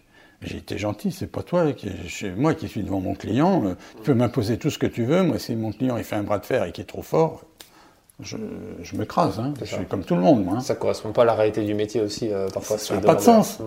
Ça n'a pas de sens. Aujourd'hui, effectivement, il y a des choses qu'on est obligé d'offrir, notamment Internet. On dit, ben, Internet, faudrait le limiter. Alors, on essaye de limiter dans le temps, mais c'est de l'éducation du client, ça. Il euh, faut lui faire comprendre que quand on cède les droits pour 5 ans, euh, si après le truc est barré à l'autre bout de la terre, on ne va pas lui faire payer. Mais je dirais que même dans l'absolu, dans, dans, dans, ma tête, hein, je dirais que quand je cède à un client les droits pour 5 ans, c'est-à-dire que je l'autorise à mettre en ligne pendant 5 ans. Ce qui dépasse après, s'il refait pas de mise en ligne après 5 ans, ben, on sait bien qu'on peut pas aller le chercher. On va pas faire tout détruire derrière. C'est exactement comme un bouquin. Ton, bouquin, là, tu, payes, tu vas, non pas toi, mais bon, quand tu as un éditeur, l'éditeur édite, euh, je sais pas, 2000, 2000 bouquins, 10 000 bouquins tu vas toucher les droits sur les, euh, sur les bouquins quand ils vont se vendre. Mais imaginons, imaginons, dans l'absolu, tu as un éditeur euh, comme ça, qui est, je sais pas, un peu, un peu fou, quoi. Il te paye les droits des 10 000 bouquins, d'un seul coup. Puis après, il les diffuse. Il va mettre 20 ans à les diffuser. Tu, tu, tu vas pas lui demander des droits sur les trucs dans 20 ans. C'est une édition. Donc tu touches les droits pour une édition, tu pourrais toucher les droits pour une édition, que cette édition soit diffusée sur trois mois ou diffusée sur cinq ans, euh, c'est une édition. Mmh. C'est la, notion de durée n'a de sens, par exemple, mais ça c'est pareil, il faut comprendre hein, ce système du droit. Hein. On a les quatre critères durée, support, tirage et zone géographique. Donc la durée, la notion de durée, c'est la, c'est la, espèce de mise à disposition. Si tu fais euh, en presse, très important la notion de durée, parce que si ton tapis, ton, enfin ton, ton, premier règlement est pour euh, le numéro de janvier, et puis que après tu as un truc en mars, puis après etc. Ben, la durée est importante parce qu'à chaque fois tu vas retoucher. Euh, maintenant, dit une, tu travailles euh, pour une brochure, je crois une entreprise qui te fait 1000 exemplaires de sa brochure et qui va diffuser sur 10 ans tu lui as cédé les droits pour un an, mais c'est idiot, il faut lui céder les droits pour une édition, mm. et non pas pour un an. Mm. Il va pas détruire au bout d'un an les brochures qu'il a imprimées, le mec. Bien sûr. Puis il va pas te repayer des droits alors qu'il te les a déjà payés. Donc on parle d'édition, c'est-à-dire que les, les notions de, devraient être euh, un petit peu mieux définies, euh, je dirais, dans la tête de quand on euh, quand on parle avec les clients et devraient être comprises. Il faudrait qu'elles soient surtout expliquées, comprises et que chaque photographe puisse euh, expliquer à son client euh, ce, euh, ce, que sont les droits, parce que ça leur fait peur. Hein. Ils s'imaginent, ils ont entendu parler à la télé que machin a touché 300 000 euros de droits, hein, ou machin ou l'autre chanteur et tout, il vide ses rentes pendant 10 ans. Donc dès que tu leur parles de droits d'auteur, Mec, c'est pas possible. Donc, je veux Pourquoi ils veulent du libre de droit? Parce qu'ils ont, ils peuvent pas te dire à chaque fois qu'ils vont utiliser la photo. Ils ont autre chose à foutre, hein, on peut les comprendre. Et puis ils ont peur que ça leur coûte qu'ils y laissent leur chemise, quoi. Donc, si tu leur dis, écoutez, moi, des droits forfaitaires pour ça, c'est 300 balles, euh, ça vous va? Ah, que 300 balles? Oui, oui, je peux vous faire plus si vous voulez, hein, mais normalement c'est 300 balles. Hein. Donc euh, voilà, si tu ramènes les choses à des valeurs normales, c'est intéressant que tu parles de ça, ça me fait faire une transition sur un, truc que je voulais vraiment discuter avec toi, parce que tu as écrit un bouquin dessus. Euh, et d'ailleurs, quand j'ai vu que tu avais sorti ce bouquin, je me suis dit, c'est pas possible, je peux pas faire un bouquin sur ça, sur, euh, sur les tarifs. Parce que on est, quand même, hein. ouais, franchement, on est quand même dans un, dans un truc euh, pour paraphraser Julien Mignot qui, qui était dans, dans, ce podcast, qui disait, on est dans un monde où une photo peut coûter 10 euros, enfin on peut la vendre 10 euros, et on peut aussi vendre cette même photo 1000 euros en fonction de notre si c'est notre support, si c'est un notre client. Euh, sachant qu'en plus, euh, il y a certains organismes, on ne va pas les citer, mais qui ont fait des, barèmes aussi, euh, qui, sont, enfin si on peut citer, il y a la SAFE qui l'a fait, l'UPP l'a fait. La DAGP. ouais. Qu'est-ce que toi tu penses de ça? Est-ce que, parce que l'UPP a été très critiqué sur le fait de faire des, euh, des tarifs qui correspondent pas réellement au, à la réalité du métier. Alors, alors, là, j'ai pensé, puisque j'ai été à l'UPP hein, depuis longtemps quand même. Hein. Euh, il y a, il faut ressentir, déjà, il faut, faut voir de quoi on parle. Que ce soit les barèmes de l'ADAGP, de la CEF ou de l'UPP, c'est des barèmes sur les œuvres préexistantes. Et non pas sur les œuvres de commande. Oui, mais ah, c'est pas pareil. En tout cas, dans la presse, euh, moi je, je, connais ce milieu-là, dans la presse, 99% des photos qui sont faites, je pense, sont pas des œuvres de commande, puisque les médias n'ont plus vraiment la marge de manœuvre d'envoyer des photographes en commande. on est d'accord, mais dans la, dans, dans la presse, euh, les photographes, euh, ils n'ont pas franchement leur mot à dire non plus. C'est-à-dire que... Il y a des prix, etc. Mais il y a une logique aussi. Des fois, on me dit, mais, mais pourquoi dans la presse, ils imposent des prix? Ben, Je dis, parce que dans la presse, il y a un coût de fabrication de la presse, déjà. Il y a un coût de distribution, il y a un coût de tout un tas de trucs. Il faut payer les gens aussi qui éditent le truc. Alors, des fois, il y en a trop. Donc, d'accord, mais le principe, c'est quand même qu'on a une entreprise qui a un coût de, fonctionnement hein, et euh, qui, a, qui est une des rares entreprises à savoir combien, euh, quelle est leur euh, chalandise, on va dire. C'est-à-dire, tel organe de presse tire à tant d'exemplaires et sait qu'il va avoir tant d'abonnés et tant de ventes en kiosque, hein, par exemple. Bon, donc qu'est-ce que ça veut dire? Ça veut dire j'ai tant de milliers ou de millions d'euros de dépenses, j'ai tant de trucs euh, qui se vendent, j'ai 20 000, 50 000 trucs qui se vendent, j'ai 50 000 trucs qui se vendent pour rentabiliser j'ai tant de millions, ça fait tant, ça fait tant l'exemplaire, tant l'exemplaire, j'ai la pub qui me fait tant, donc ça me fait la page à tant, donc euh, moi, l'écrivain, le, photographe et tout, sa page, c'est la page, c'est 150 balles, je peux pas payer plus. Alors 150 balles, 200 balles, 300 balles, je sais rien. Selon le titre de presse, peu importe, à peu près là-dedans. Quart de page ben, Le quart de 150 balles. Voilà, puis c'est tout. Huitième de page, le huitième. Des fois, ils descendent au 32e de page. Là, généralement, j'en dis, vous êtes gentil, on va s'arrêter, pourquoi pas non plus euh, euh, une poignée de main, parce que c'est... Donc, euh, théoriquement, il faudrait s'arrêter au huitième de page. déjà pas mal. Voire le quart de page. Hein. Bon, bref. Donc, là, on sait qu'on a... Il y a des choses qui sont mesurables.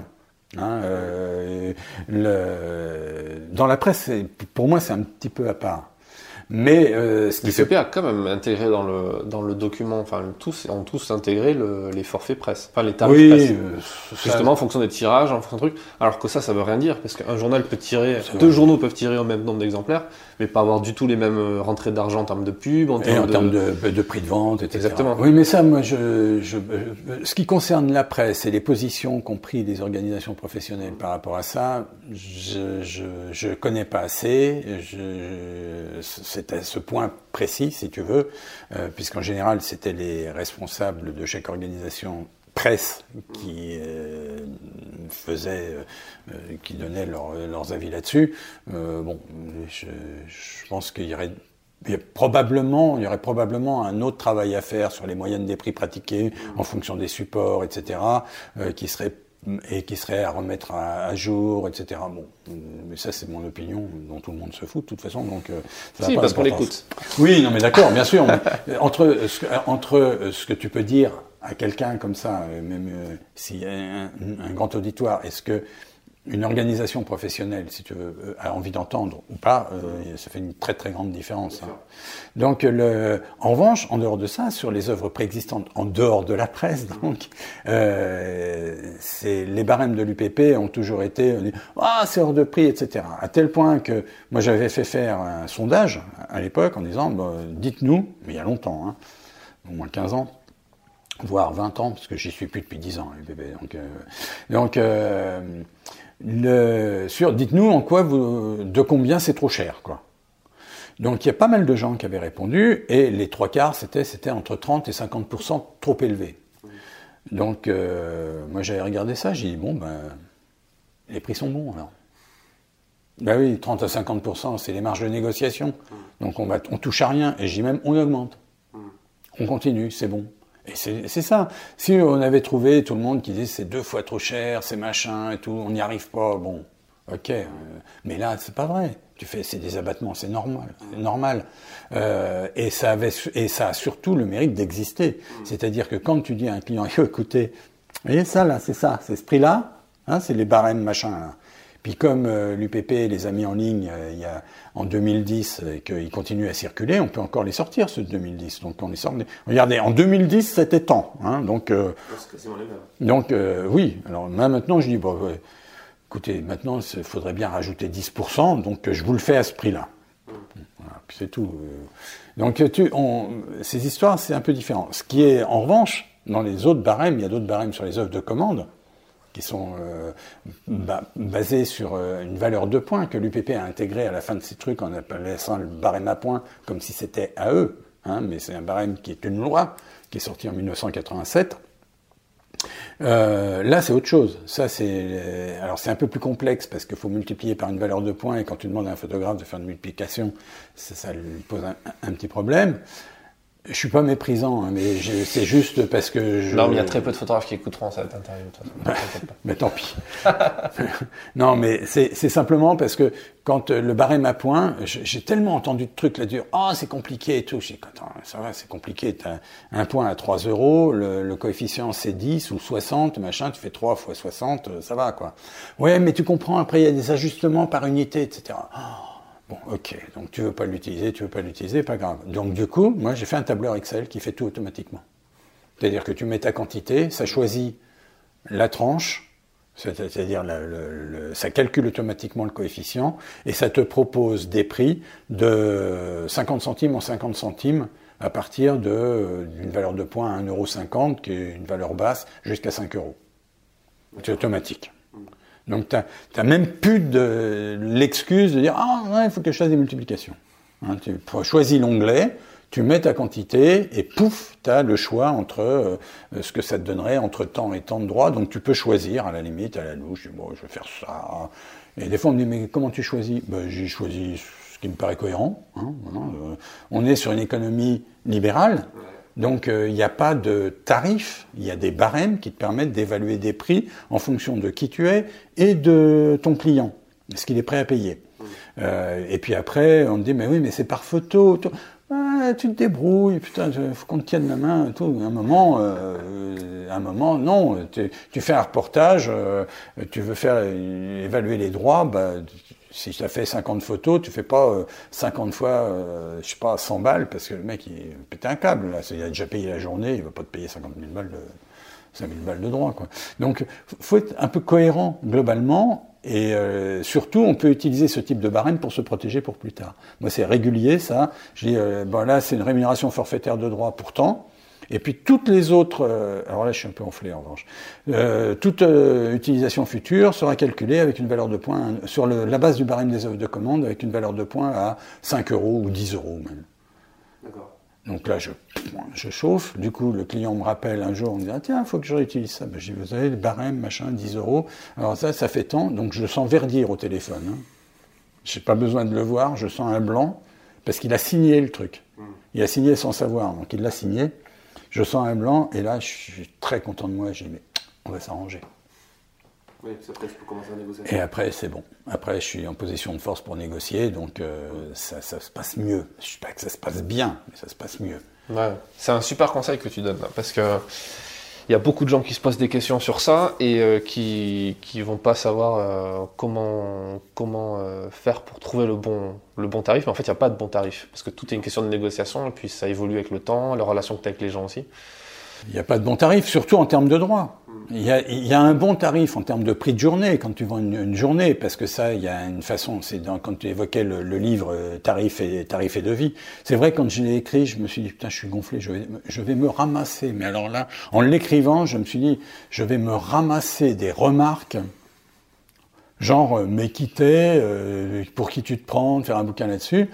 Bon, bah, il semblerait que non, j'ai pas eu de remarques. Ou alors on me l'a pas dit ou on me l'a pas dit, j'en sais rien, ou ils avaient la trouille. Enfin, pourtant, euh, je, ne suis pas fort, hein, je n'ai pas fait de, de, karaté et tout ça. Donc, je vais te faire perdre un peu d'argent. Est-ce que tu peux résumer en une phrase ton livre pour euh, si on devait Tarif et devis Ouais.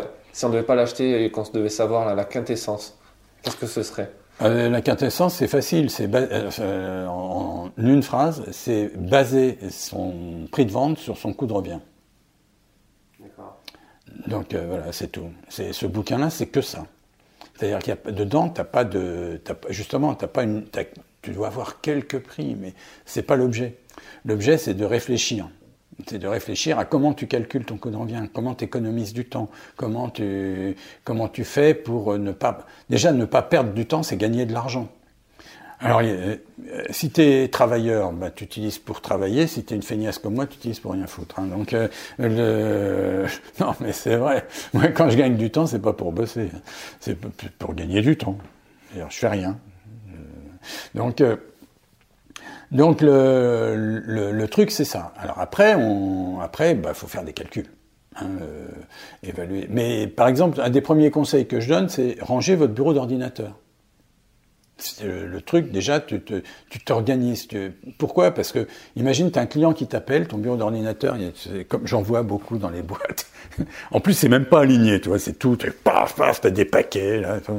Et euh, je dis, mais comment ils font pour retrouver leur truc là-dedans? C'est impossible, quoi. En plus, c'est la photo du petit dernier derrière, c'est l'horreur, quoi.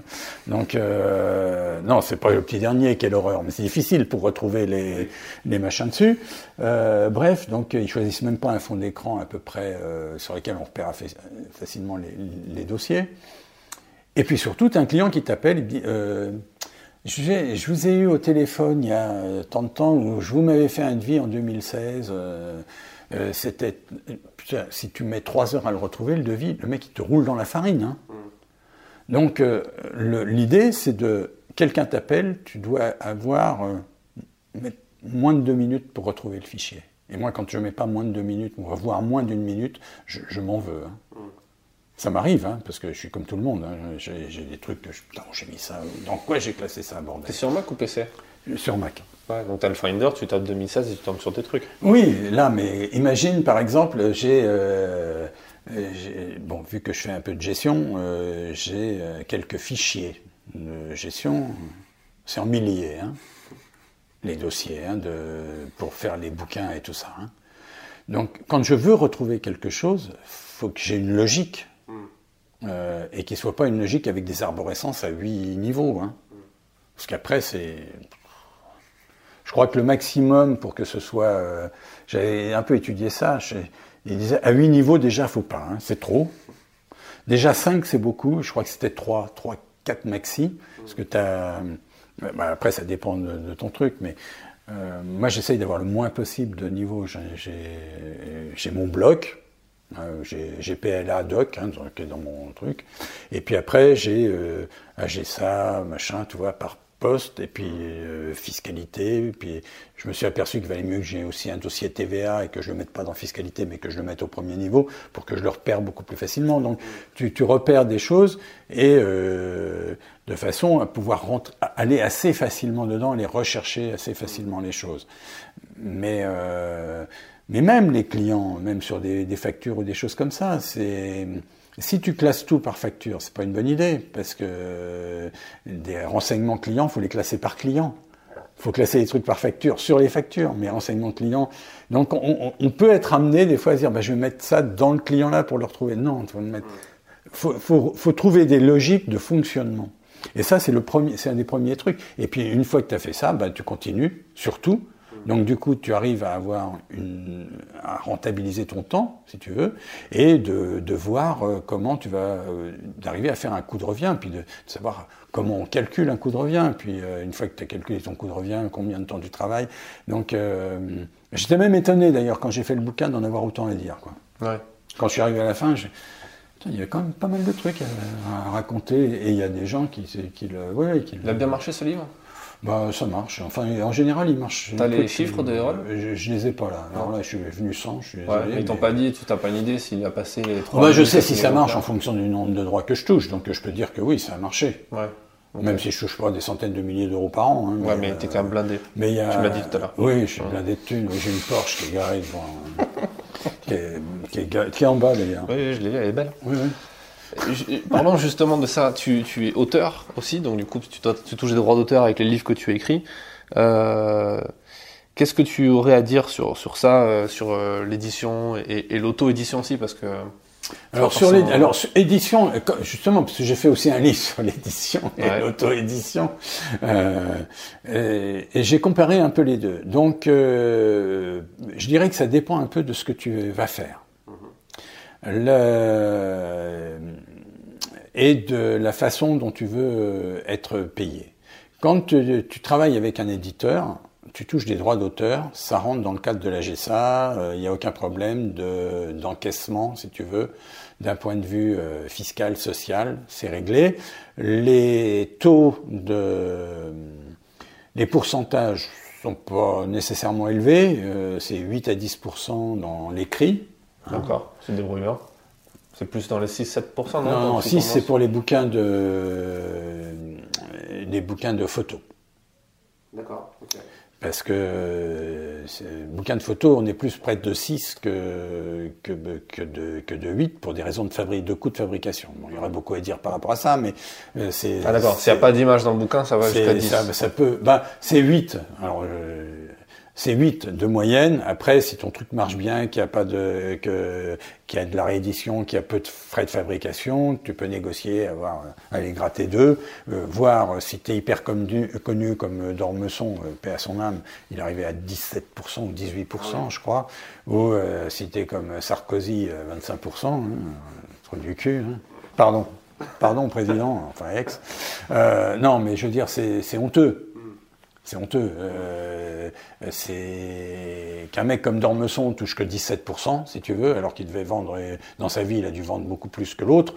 Euh, on est sur des trucs qui sont, je, trouve pas ça normal. Même si je comprends cette histoire de pourcentage par rapport aux fabrications. Hein.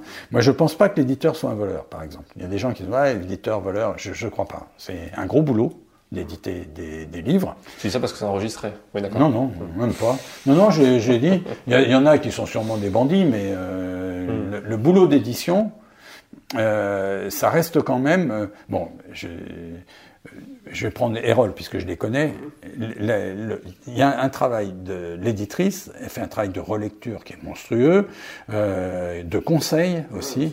Euh, je veux dire, le dernier bouquin, euh, oui, et puis le dernier bouquin, sans elle, il n'aurait pas été pareil, parce que j'étais tellement sur l'expo festival, j'étais tellement euh, enflammé, j'avais tellement de trucs à dire, que c'était plus de l'éditorial que du bouquin, et puis elle me dit, ah, mais tu comprends, machin, tu peux pas le dire comme ça, tu vas desservir ton propos. Alors je râlais, hein, en fichier, puis oui, effectivement, elle a raison. Donc, bon. donc il y a un vrai travail de suivi, après, en termes de fabrication, évidemment, plus euh, ça devient du commerce. Faut pas oublier que ça reste du commerce. L'éditeur, il n'est pas là pour faire plaisir aux auteurs. On dira ce qu'on voudra, mais comme un producteur. Le producteur n'est pas là pour faire plaisir aux, artistes. Il est là pour produire et gagner du pognon. Bon, euh, une fois les, choses posées, euh, tu acceptes ou pas les deals, quoi. Donc l'éditeur est là pour gagner du pognon. Donc euh, il gagne du pognon. Et il vit bien, tant mieux pour lui. Il faut faire vivre tout le monde, il faut payer tous les machins. Mais mine de rien, et là je vais me faire des copains avec personne, mais surtout pas les libraires, mine de rien, quand même, sur un bouquin, le libraire prend 35 à 40% quoi, sur la vente. Alors s'il y en a un qui devait lâcher, qui devrait un peu lâcher l'affaire, hein, c'est le libraire hein, pour euh, que l'auteur soit payé un peu plus. L'éditeur lui prend quand même le risque de l'impression, de l'édition, du truc. Euh, le libraire, je vais pas te dire qu'il prend aucun risque, mais euh, le libraire, dit, oui mais vous comprenez, moi mon espace, ça coûte. Il en prend aucun quand il prend des Oui mais enfin il dit mon espace coûte cher, vous comprenez, si je vends pas, je peux pas payer mon loyer. oui ma poule, mais enfin si tu vends pas, l'éditeur il reprend le truc et il le passe au pilon. Donc il y a un moment, si tu veux, où je, je, je me dis, les libraires pourraient prendre un petit peu moins et les auteurs un petit peu plus. Hein, tu vois, ça ferait du bien aux auteurs. Donc, euh, on a besoin des libraires, mais bazar, 30, 30 à 35% voire parfois plus. Parfois plus. Hein. Parfois plus. Et, ah, et quand tu fais de l'auto-édition, tu vas chez Arcurial, ils te prennent 50 hein. Donc, euh... Tu sais que c'est le même problème dans la presse, c'est ce qui est en train de tuer d'ailleurs la presse, c'est les, les distributeurs qui sont l'équivalent des libraires. Euh, euh, encore c'est encore plus vicieux, c'est-à-dire que là, c'est les sociétés qui mettent les magazines en kiosque, dans les kiosques qui sont en, fait les vrais libraires, qui prennent 50% du numéro. Alors c'est j'ai eu j'ai alors il y a même pire que ça. Pascal Kitmel, qui, fait qui est donc euh, le, profession photographe, le magazine qui a fait une tentative de kiosque pendant je crois cinq numéros. Il m'en voudra, tant pis. Je crois que c'est cinq numéros. Il a failli laisser sa boîte. Hein. Parce que il a, si au bout de, trois fois tu ne vends pas, ils peuvent ne plus le mettre. Donc il suffit de pas le mettre en vente et du coup c'est pas vendu. Et comme tu euh, pour en vendre, euh, je sais pas, il faut alimenter tous les kiosques, donc ça veut dire que tu as une impression de folie pour en vendre euh, moins, donc il a arrêté. Il a, dit, il a fait une tentative, si tu veux, et là il a arrêté, il est repassé à l'abonnement de façon à reprendre du souffle. Alors il va se remettre, il, va reprendre doucement du souffle, hein, mais, mais là il a failli laisser son truc. Donc ça c'est une horreur. C'est, Sachant que tu as même des kiosques, j'ai appris ça via mon éditeur il n'y a pas longtemps, les, certaines personnes dans les kiosques se font même pas chier à mettre le magazine qui a été reçu en service parce qu'il n'y a pas de place ou parce que ça se oui, vend oui, pas. C'est ce, qui, ce le truc est là, mais ils ne le vendent pas. Oui, oui, c'est ce qui lui est arrivé à Pascal. Et il y a, des, il y a quelqu'un qui lui a, qui a dit, mais quand il savait qu'il était en kiosque, il a dit, mais euh, non, non, on ne l'a pas. Il dit, mais si, si, vous devez l'avoir. Et l'autre a été voir, et c'était dans les cartons, c'était pas sorti. Donc euh, ça peut pas se vendre si c'est pas sorti. C'est n'importe quoi. C'est comment veux-tu vendre un truc qui reste en réserve? Et tu payes pendant ce temps-là en plus. Hein, tu payes une fortune, tu payes euh, beaucoup plus d'impression, etc. Donc euh, effectivement, euh, il est revenu à l'abonnement. Donc le, mais pour en revenir au, au, libraire, si tu veux, et à l'édition, donc moi je suis assez, quand l'éditeur est correct et professionnel, banco. Quand c'est quelqu'un qui est un bandit euh, et qui diffuse pas ton travail, euh, qui t'exploite, euh, qui fait pas son boulot, déjà, évidemment non. Mais ça, c'est... Et qu'est-ce que tu penses justement de l'auto-édition dans tout ça? Parce que si quelque part tu n'as plus besoin de librairie, parce que de toute façon ils vont pas faire le boulot correctement, et que tu n'as pas besoin de l'éditeur, parce que tu peux t'appuyer sur des freelances qui vont pouvoir te fournir des choses. Alors l'auto-édition, je, je, suis très partagé. D'abord parce que l'auto-édition à la demande, c'est pas de l'édition, c'est du commerce. Donc en tant qu'auteur, tu peux pas encaisser les revenus de l'auto-édition dans tes revenus d'auteur déjà. C'est des revenus commerciaux. C'est des commissions, c'est tout. C'est, ça peut être absurde. On peut dire ah, c'est dégueulasse, c'est quand même moi qui l'ai fait et tout. Bah ouais, mais c'est comme ça. Socialement et fiscalement, c'est mort. Euh, quoique fiscalement, c'est un peu ambigu parce que euh, le le fisc accepte que des revenus d'auto-édition soient dans des BNC et non pas des BIC. C'est-à-dire que le fisc considère qu'un auteur qui s'auto-édite, euh, c'est des BNC. Alors on dit, bon ok, qu'est-ce que ça veut dire? Ben, Socialement, ça veut dire que tu n'as pas payé tes, cotisations sociales dessus. C'est-à-dire qu'on pourrait être dans l'absolu, des BNC, il faut être libéral, hein, mais c'est là où il y a une, une ambiguïté énorme. C'est-à-dire que le, le social ne suit pas le fiscal. Donc euh, l'AGSA ne va pas reconnaître tes revenus d'auto-édition de ton livre comme étant des revenus d'auteur. Pourtant, c'en sont. Et Dalila, elle est très mauvaise celle-là. Je suis désolé, ça m'a échappé. Pardon. J'ai presque envie de faire du montage dans cet épisode pour la retirer. Oui, ça va être trop de travail et comme je suis un aussi, tellement c'est nul. On va la laisser. Bon. Pardon. euh, pourtant, ce, sont des droits d'auteur, puisque c'est, tu as écrit le livre, tu as tu l'as mis en, en, édition à la demande, ce qui t'évite d'avoir euh, des coûts de fabrication, etc. Euh, et tu vas toucher, euh, je dirais, des dividendes sur les ventes dont on pourrait supposer dans l'absolu que ce sont des droits d'auteur. Alors, oui et non. C'est-à-dire que toi, tu peux considérer que ce sont des droits d'auteur, mais fiscalement et socialement, ce ne sont pas des droits d'auteur. C'est des commissions. Pourtant, c'est exactement la même chose qu'avec un éditeur. Je sais, mais c'est, voilà, c'est, la, loi.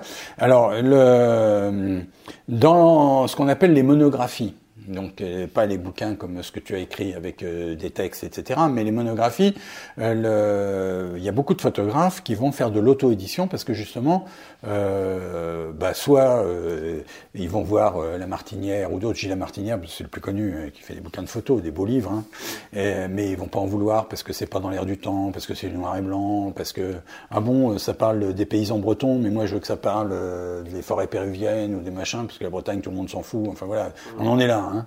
Donc, euh, alors que les photos peuvent être superbes, enfin ça n'a rien à voir. Bref. Donc, le, donc que fait l'auteur Au bout d'un moment, il s'est fait bouler de partout. Il dit bon, moi je veux que mon bouquin sorte parce qu'en fait je suis photographe, donc euh, une, partie de, de ce que je fais, de mon travail, de mon regard, j'ai envie de la, de la communiquer. Donc il va auto-éditer sa monographie, auto-éditer son truc et le vendre comme ça. Ben, ça fera pas plus, euh, ça sera pas plus du droit d'auteur, parce qu'en plus il sera éditeur. Donc c'est ces revenus-là qui sont pour le fisc considérés comme des BNC, mais qui sont pas considérés comme la GSA par les revenus d'auteur. Donc moi j'ai fait il y a quelques années, j'ai fait ça, une auto-édition comme ça d'un bouquin euh, à la suite d'expositions que j'avais faites en, en 2005. Et euh, bah, j'ai tourné le truc. Hein, là, on commence à rentrer dans les zones grises. Hein. J'ai appelé ça catalogue d'exposition et j'ai vendu. Voilà, bon, terminé, ça c'était fait, c'était pas de l'auto-édition, c'était un catalogue d'exposition. Vous pas une TVA réduite à 5,5 Si, Si, sur le catalogue d'exposition bien sûr, français c'est Ouais. bah, c'est de l'édition, hein. D'accord. bien culturel et tout, hein, c'est un bouquin et tout. c'est Ah, oui, l'édition. c'est quand c'est catalogue pour une- des produits, c'est comme ça. Ah oui, là, non, c'est pas pareil. Mais là, c'est un catalogue d'exposition. Et puis, c'était mes photos dedans et tout. Donc, Ouais. euh, Après, tes photos peuvent être considérées comme des produits. Non, une photo n'est pas considérée comme un produit, puisque quand tu vends une œuvre, c'est des BNC. Donc, c'est pas un produit. Pour que ce soit un produit, il faut que ce, pour que ce soit du commerce, il faut que ce soit un produit fini que tu revends. Mais si c'est un tirage, fini. par exemple. C'est pas, c'est pas une, c'est pas un produit. C'est un tirage non numéroté. Oui. Mais Si dans c'est ce un cas-là, oui, poster, mais en tant qu'auteur, tu peux, ça rentre même pas dans tes revenus sociaux, ça. Ouais.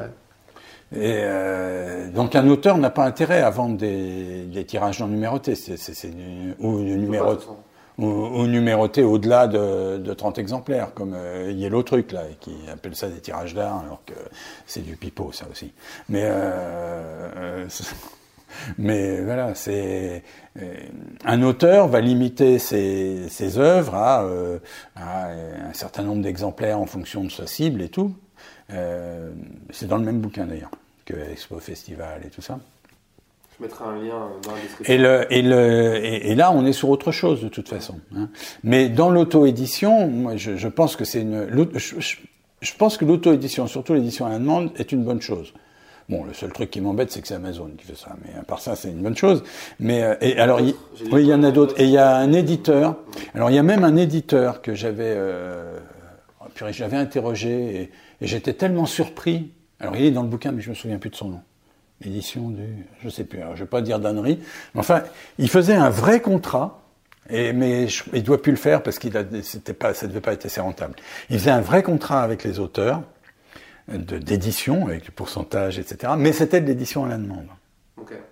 Donc je trouvais ça fabuleux parce que c'était euh, un, un truc qui était euh, qui rentrait dans l'air du temps, mais qui avait euh, l'environnement juridique, la protection, etc. Parce qu'il y a aussi cet aspect-là. Hein.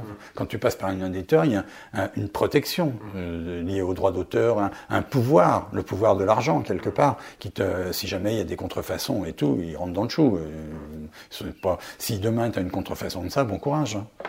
Euh, Tu, tu peux, tu, tu pourras attaquer, c'est pas la question, mais il faut les moyens, il faut tout ça. C'est, il y a tout le stress, il y a tout le. Ça veut pas dire que tu peux pas attaquer, mais du coup, il faut te remonter les manches pour faire tous les métiers.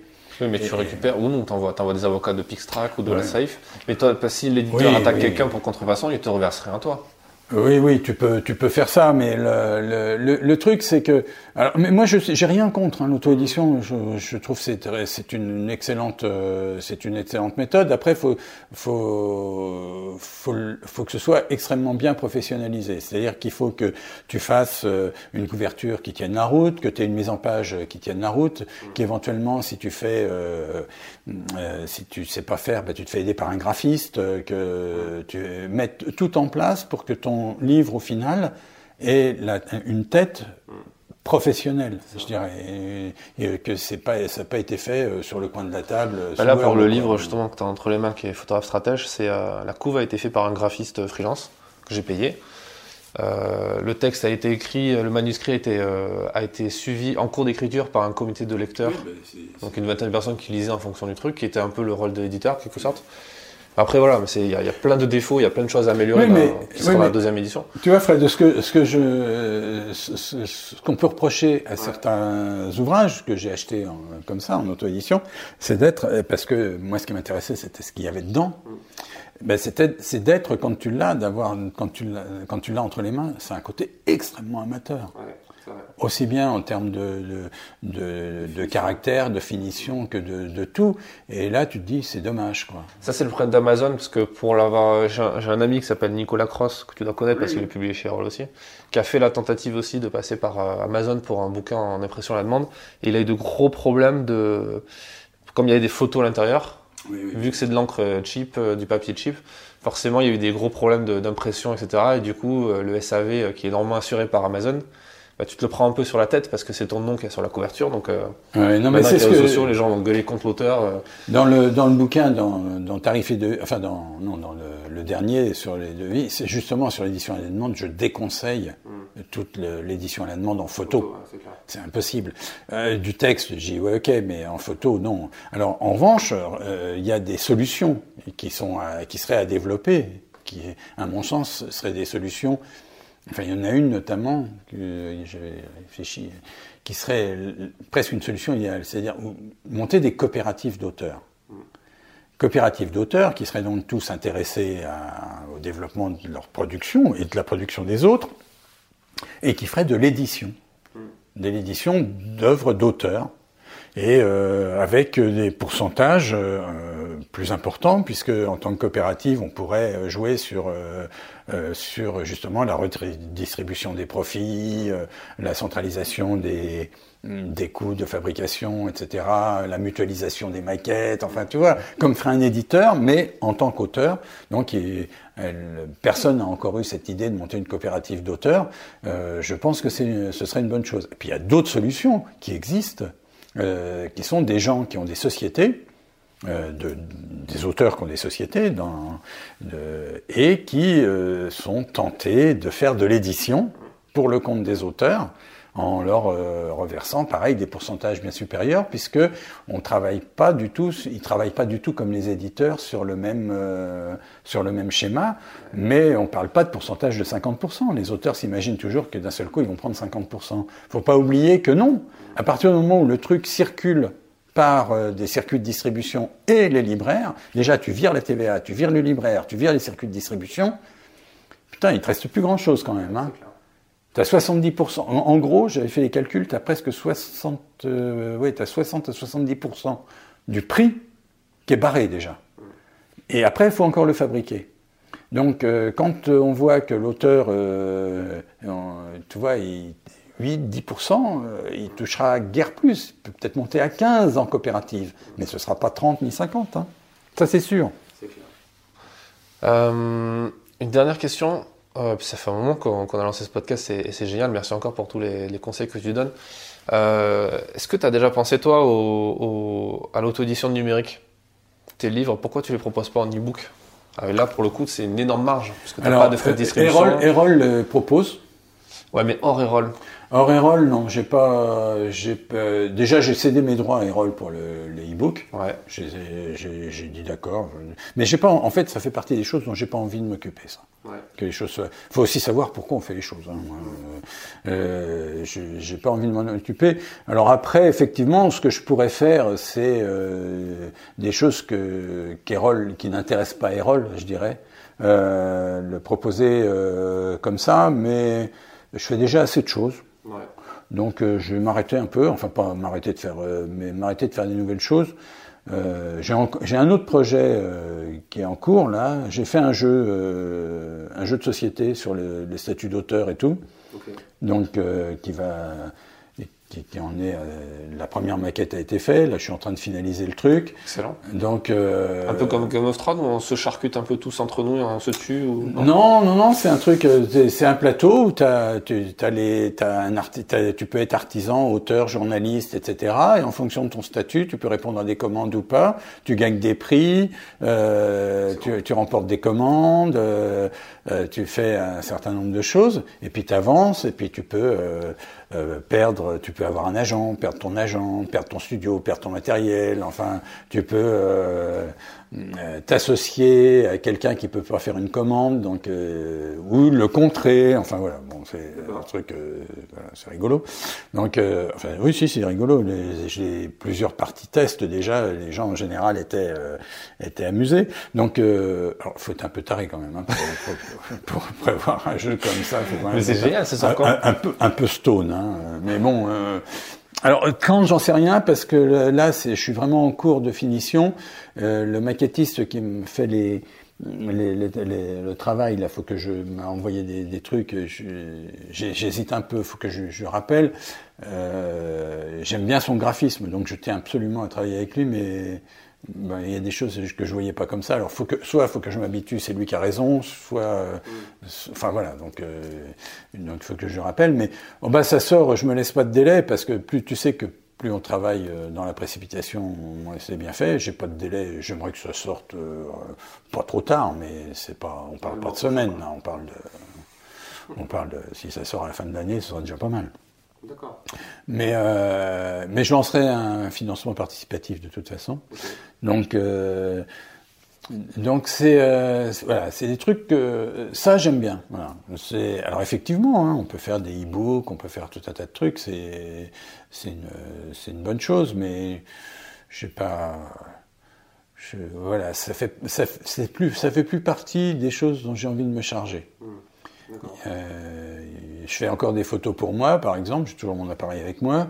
Euh, et je mets des photos sur euh, ma page Facebook euh, perso. Il y a un ami qui m'a dit Mais pourquoi tu fais pas une expo? Je dis, Oh, pff, Non, pas envie. Ce qui m'a pas empêché de me faire des petits bouquins, genre blurb et tout, tu vois, pour euh, les mettre physiquement, parce que j'aime bien le voir. Mais voilà, ça me suffit. hein. Je, très très amateur sur le coup, sur ce genre de truc, ce- une approche qui est, qui est pas du tout. Euh, je- c'est comme si j'avais pas envie de mélanger les gens. Là, je suis effectivement plutôt aujourd'hui reconnu, mot est fort, enfin reconnu comme euh, pour la gestion et machin. Euh, je suis au courant forcément du fait de ce que je dis, de beaucoup d'informations confidentielles des, des, des gens. Euh, donc, euh, donc je, je sais pas, j'ai l'impression que je vais pas rentrer, tu vois. C'est bizarre, mais dans ma tête, ça doit rester assez cloisonné. Donc pour l'instant, je je vais, je, je veux pas avoir d'activité photographique déjà euh, affichée, tout au moins.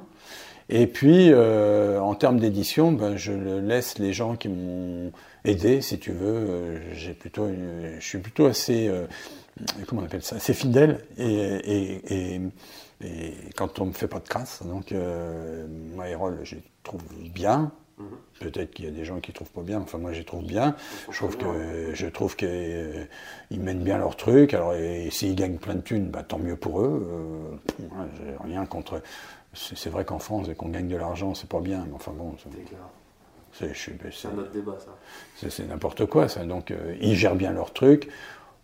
Des fois, je me dis que euh, oui, ils pourraient donner un petit pourcent de plus ou deux petits pourcents de plus aux auteurs, bien sûr.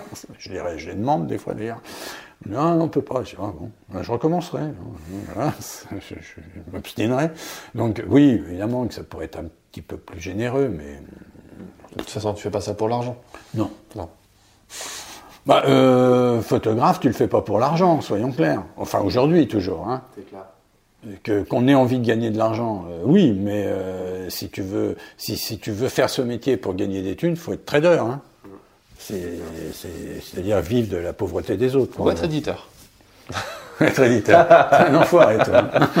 Non, je rigole. Bon, écoute, merci pour, pour tout Je ça. t'en prie. Où est-ce qu'on peut retrouver ton, ton boulot ailleurs que sur le, sur le groupe Facebook? Euh, Tu as un site web oui, mais il est pas. Non, on va, pas, on va le laisser tranquille. Non, le, le mieux, c'est, le groupe Facebook. Oui, c'est, euh, c'est là où il y a le, le plus de vie, je dirais, et où le, c'est le plus actif. Le site web, oui, c'est. je- non, il est, je le suis plus, j'ai plus le temps, donc il n'est pas forcément à jour. Il faudrait que d'ailleurs que je fasse une refonte totale. Il est, il est, ouais, il est bien, il est bien abîmé là quand même. Donc, euh, non, non, Mais Je mettrai le lien de ton groupe dans la, dans la description de cet épisode et, et je le partagerai dans mon groupe. Parce que Bah, j'ai aussi un merci. groupe Facebook. Merci. Du coup, je mettrai dedans. Euh, et ben, on, on se reverra, je pense, dans un prochain épisode. Il y aura d'autres choses à, à voir. Euh, on, on demandera aussi aux auditeurs de poser leurs questions pour les prochains. Il y a peut-être des trucs intéressants à voir. Merci encore. Je t'en prie. Cet épisode est désormais terminé. S'il vous a plu, n'hésitez pas à le partager autour de vous et parlez-en à vos amis photographes ou créateurs. Je vous donne rendez-vous dans le prochain. À bientôt.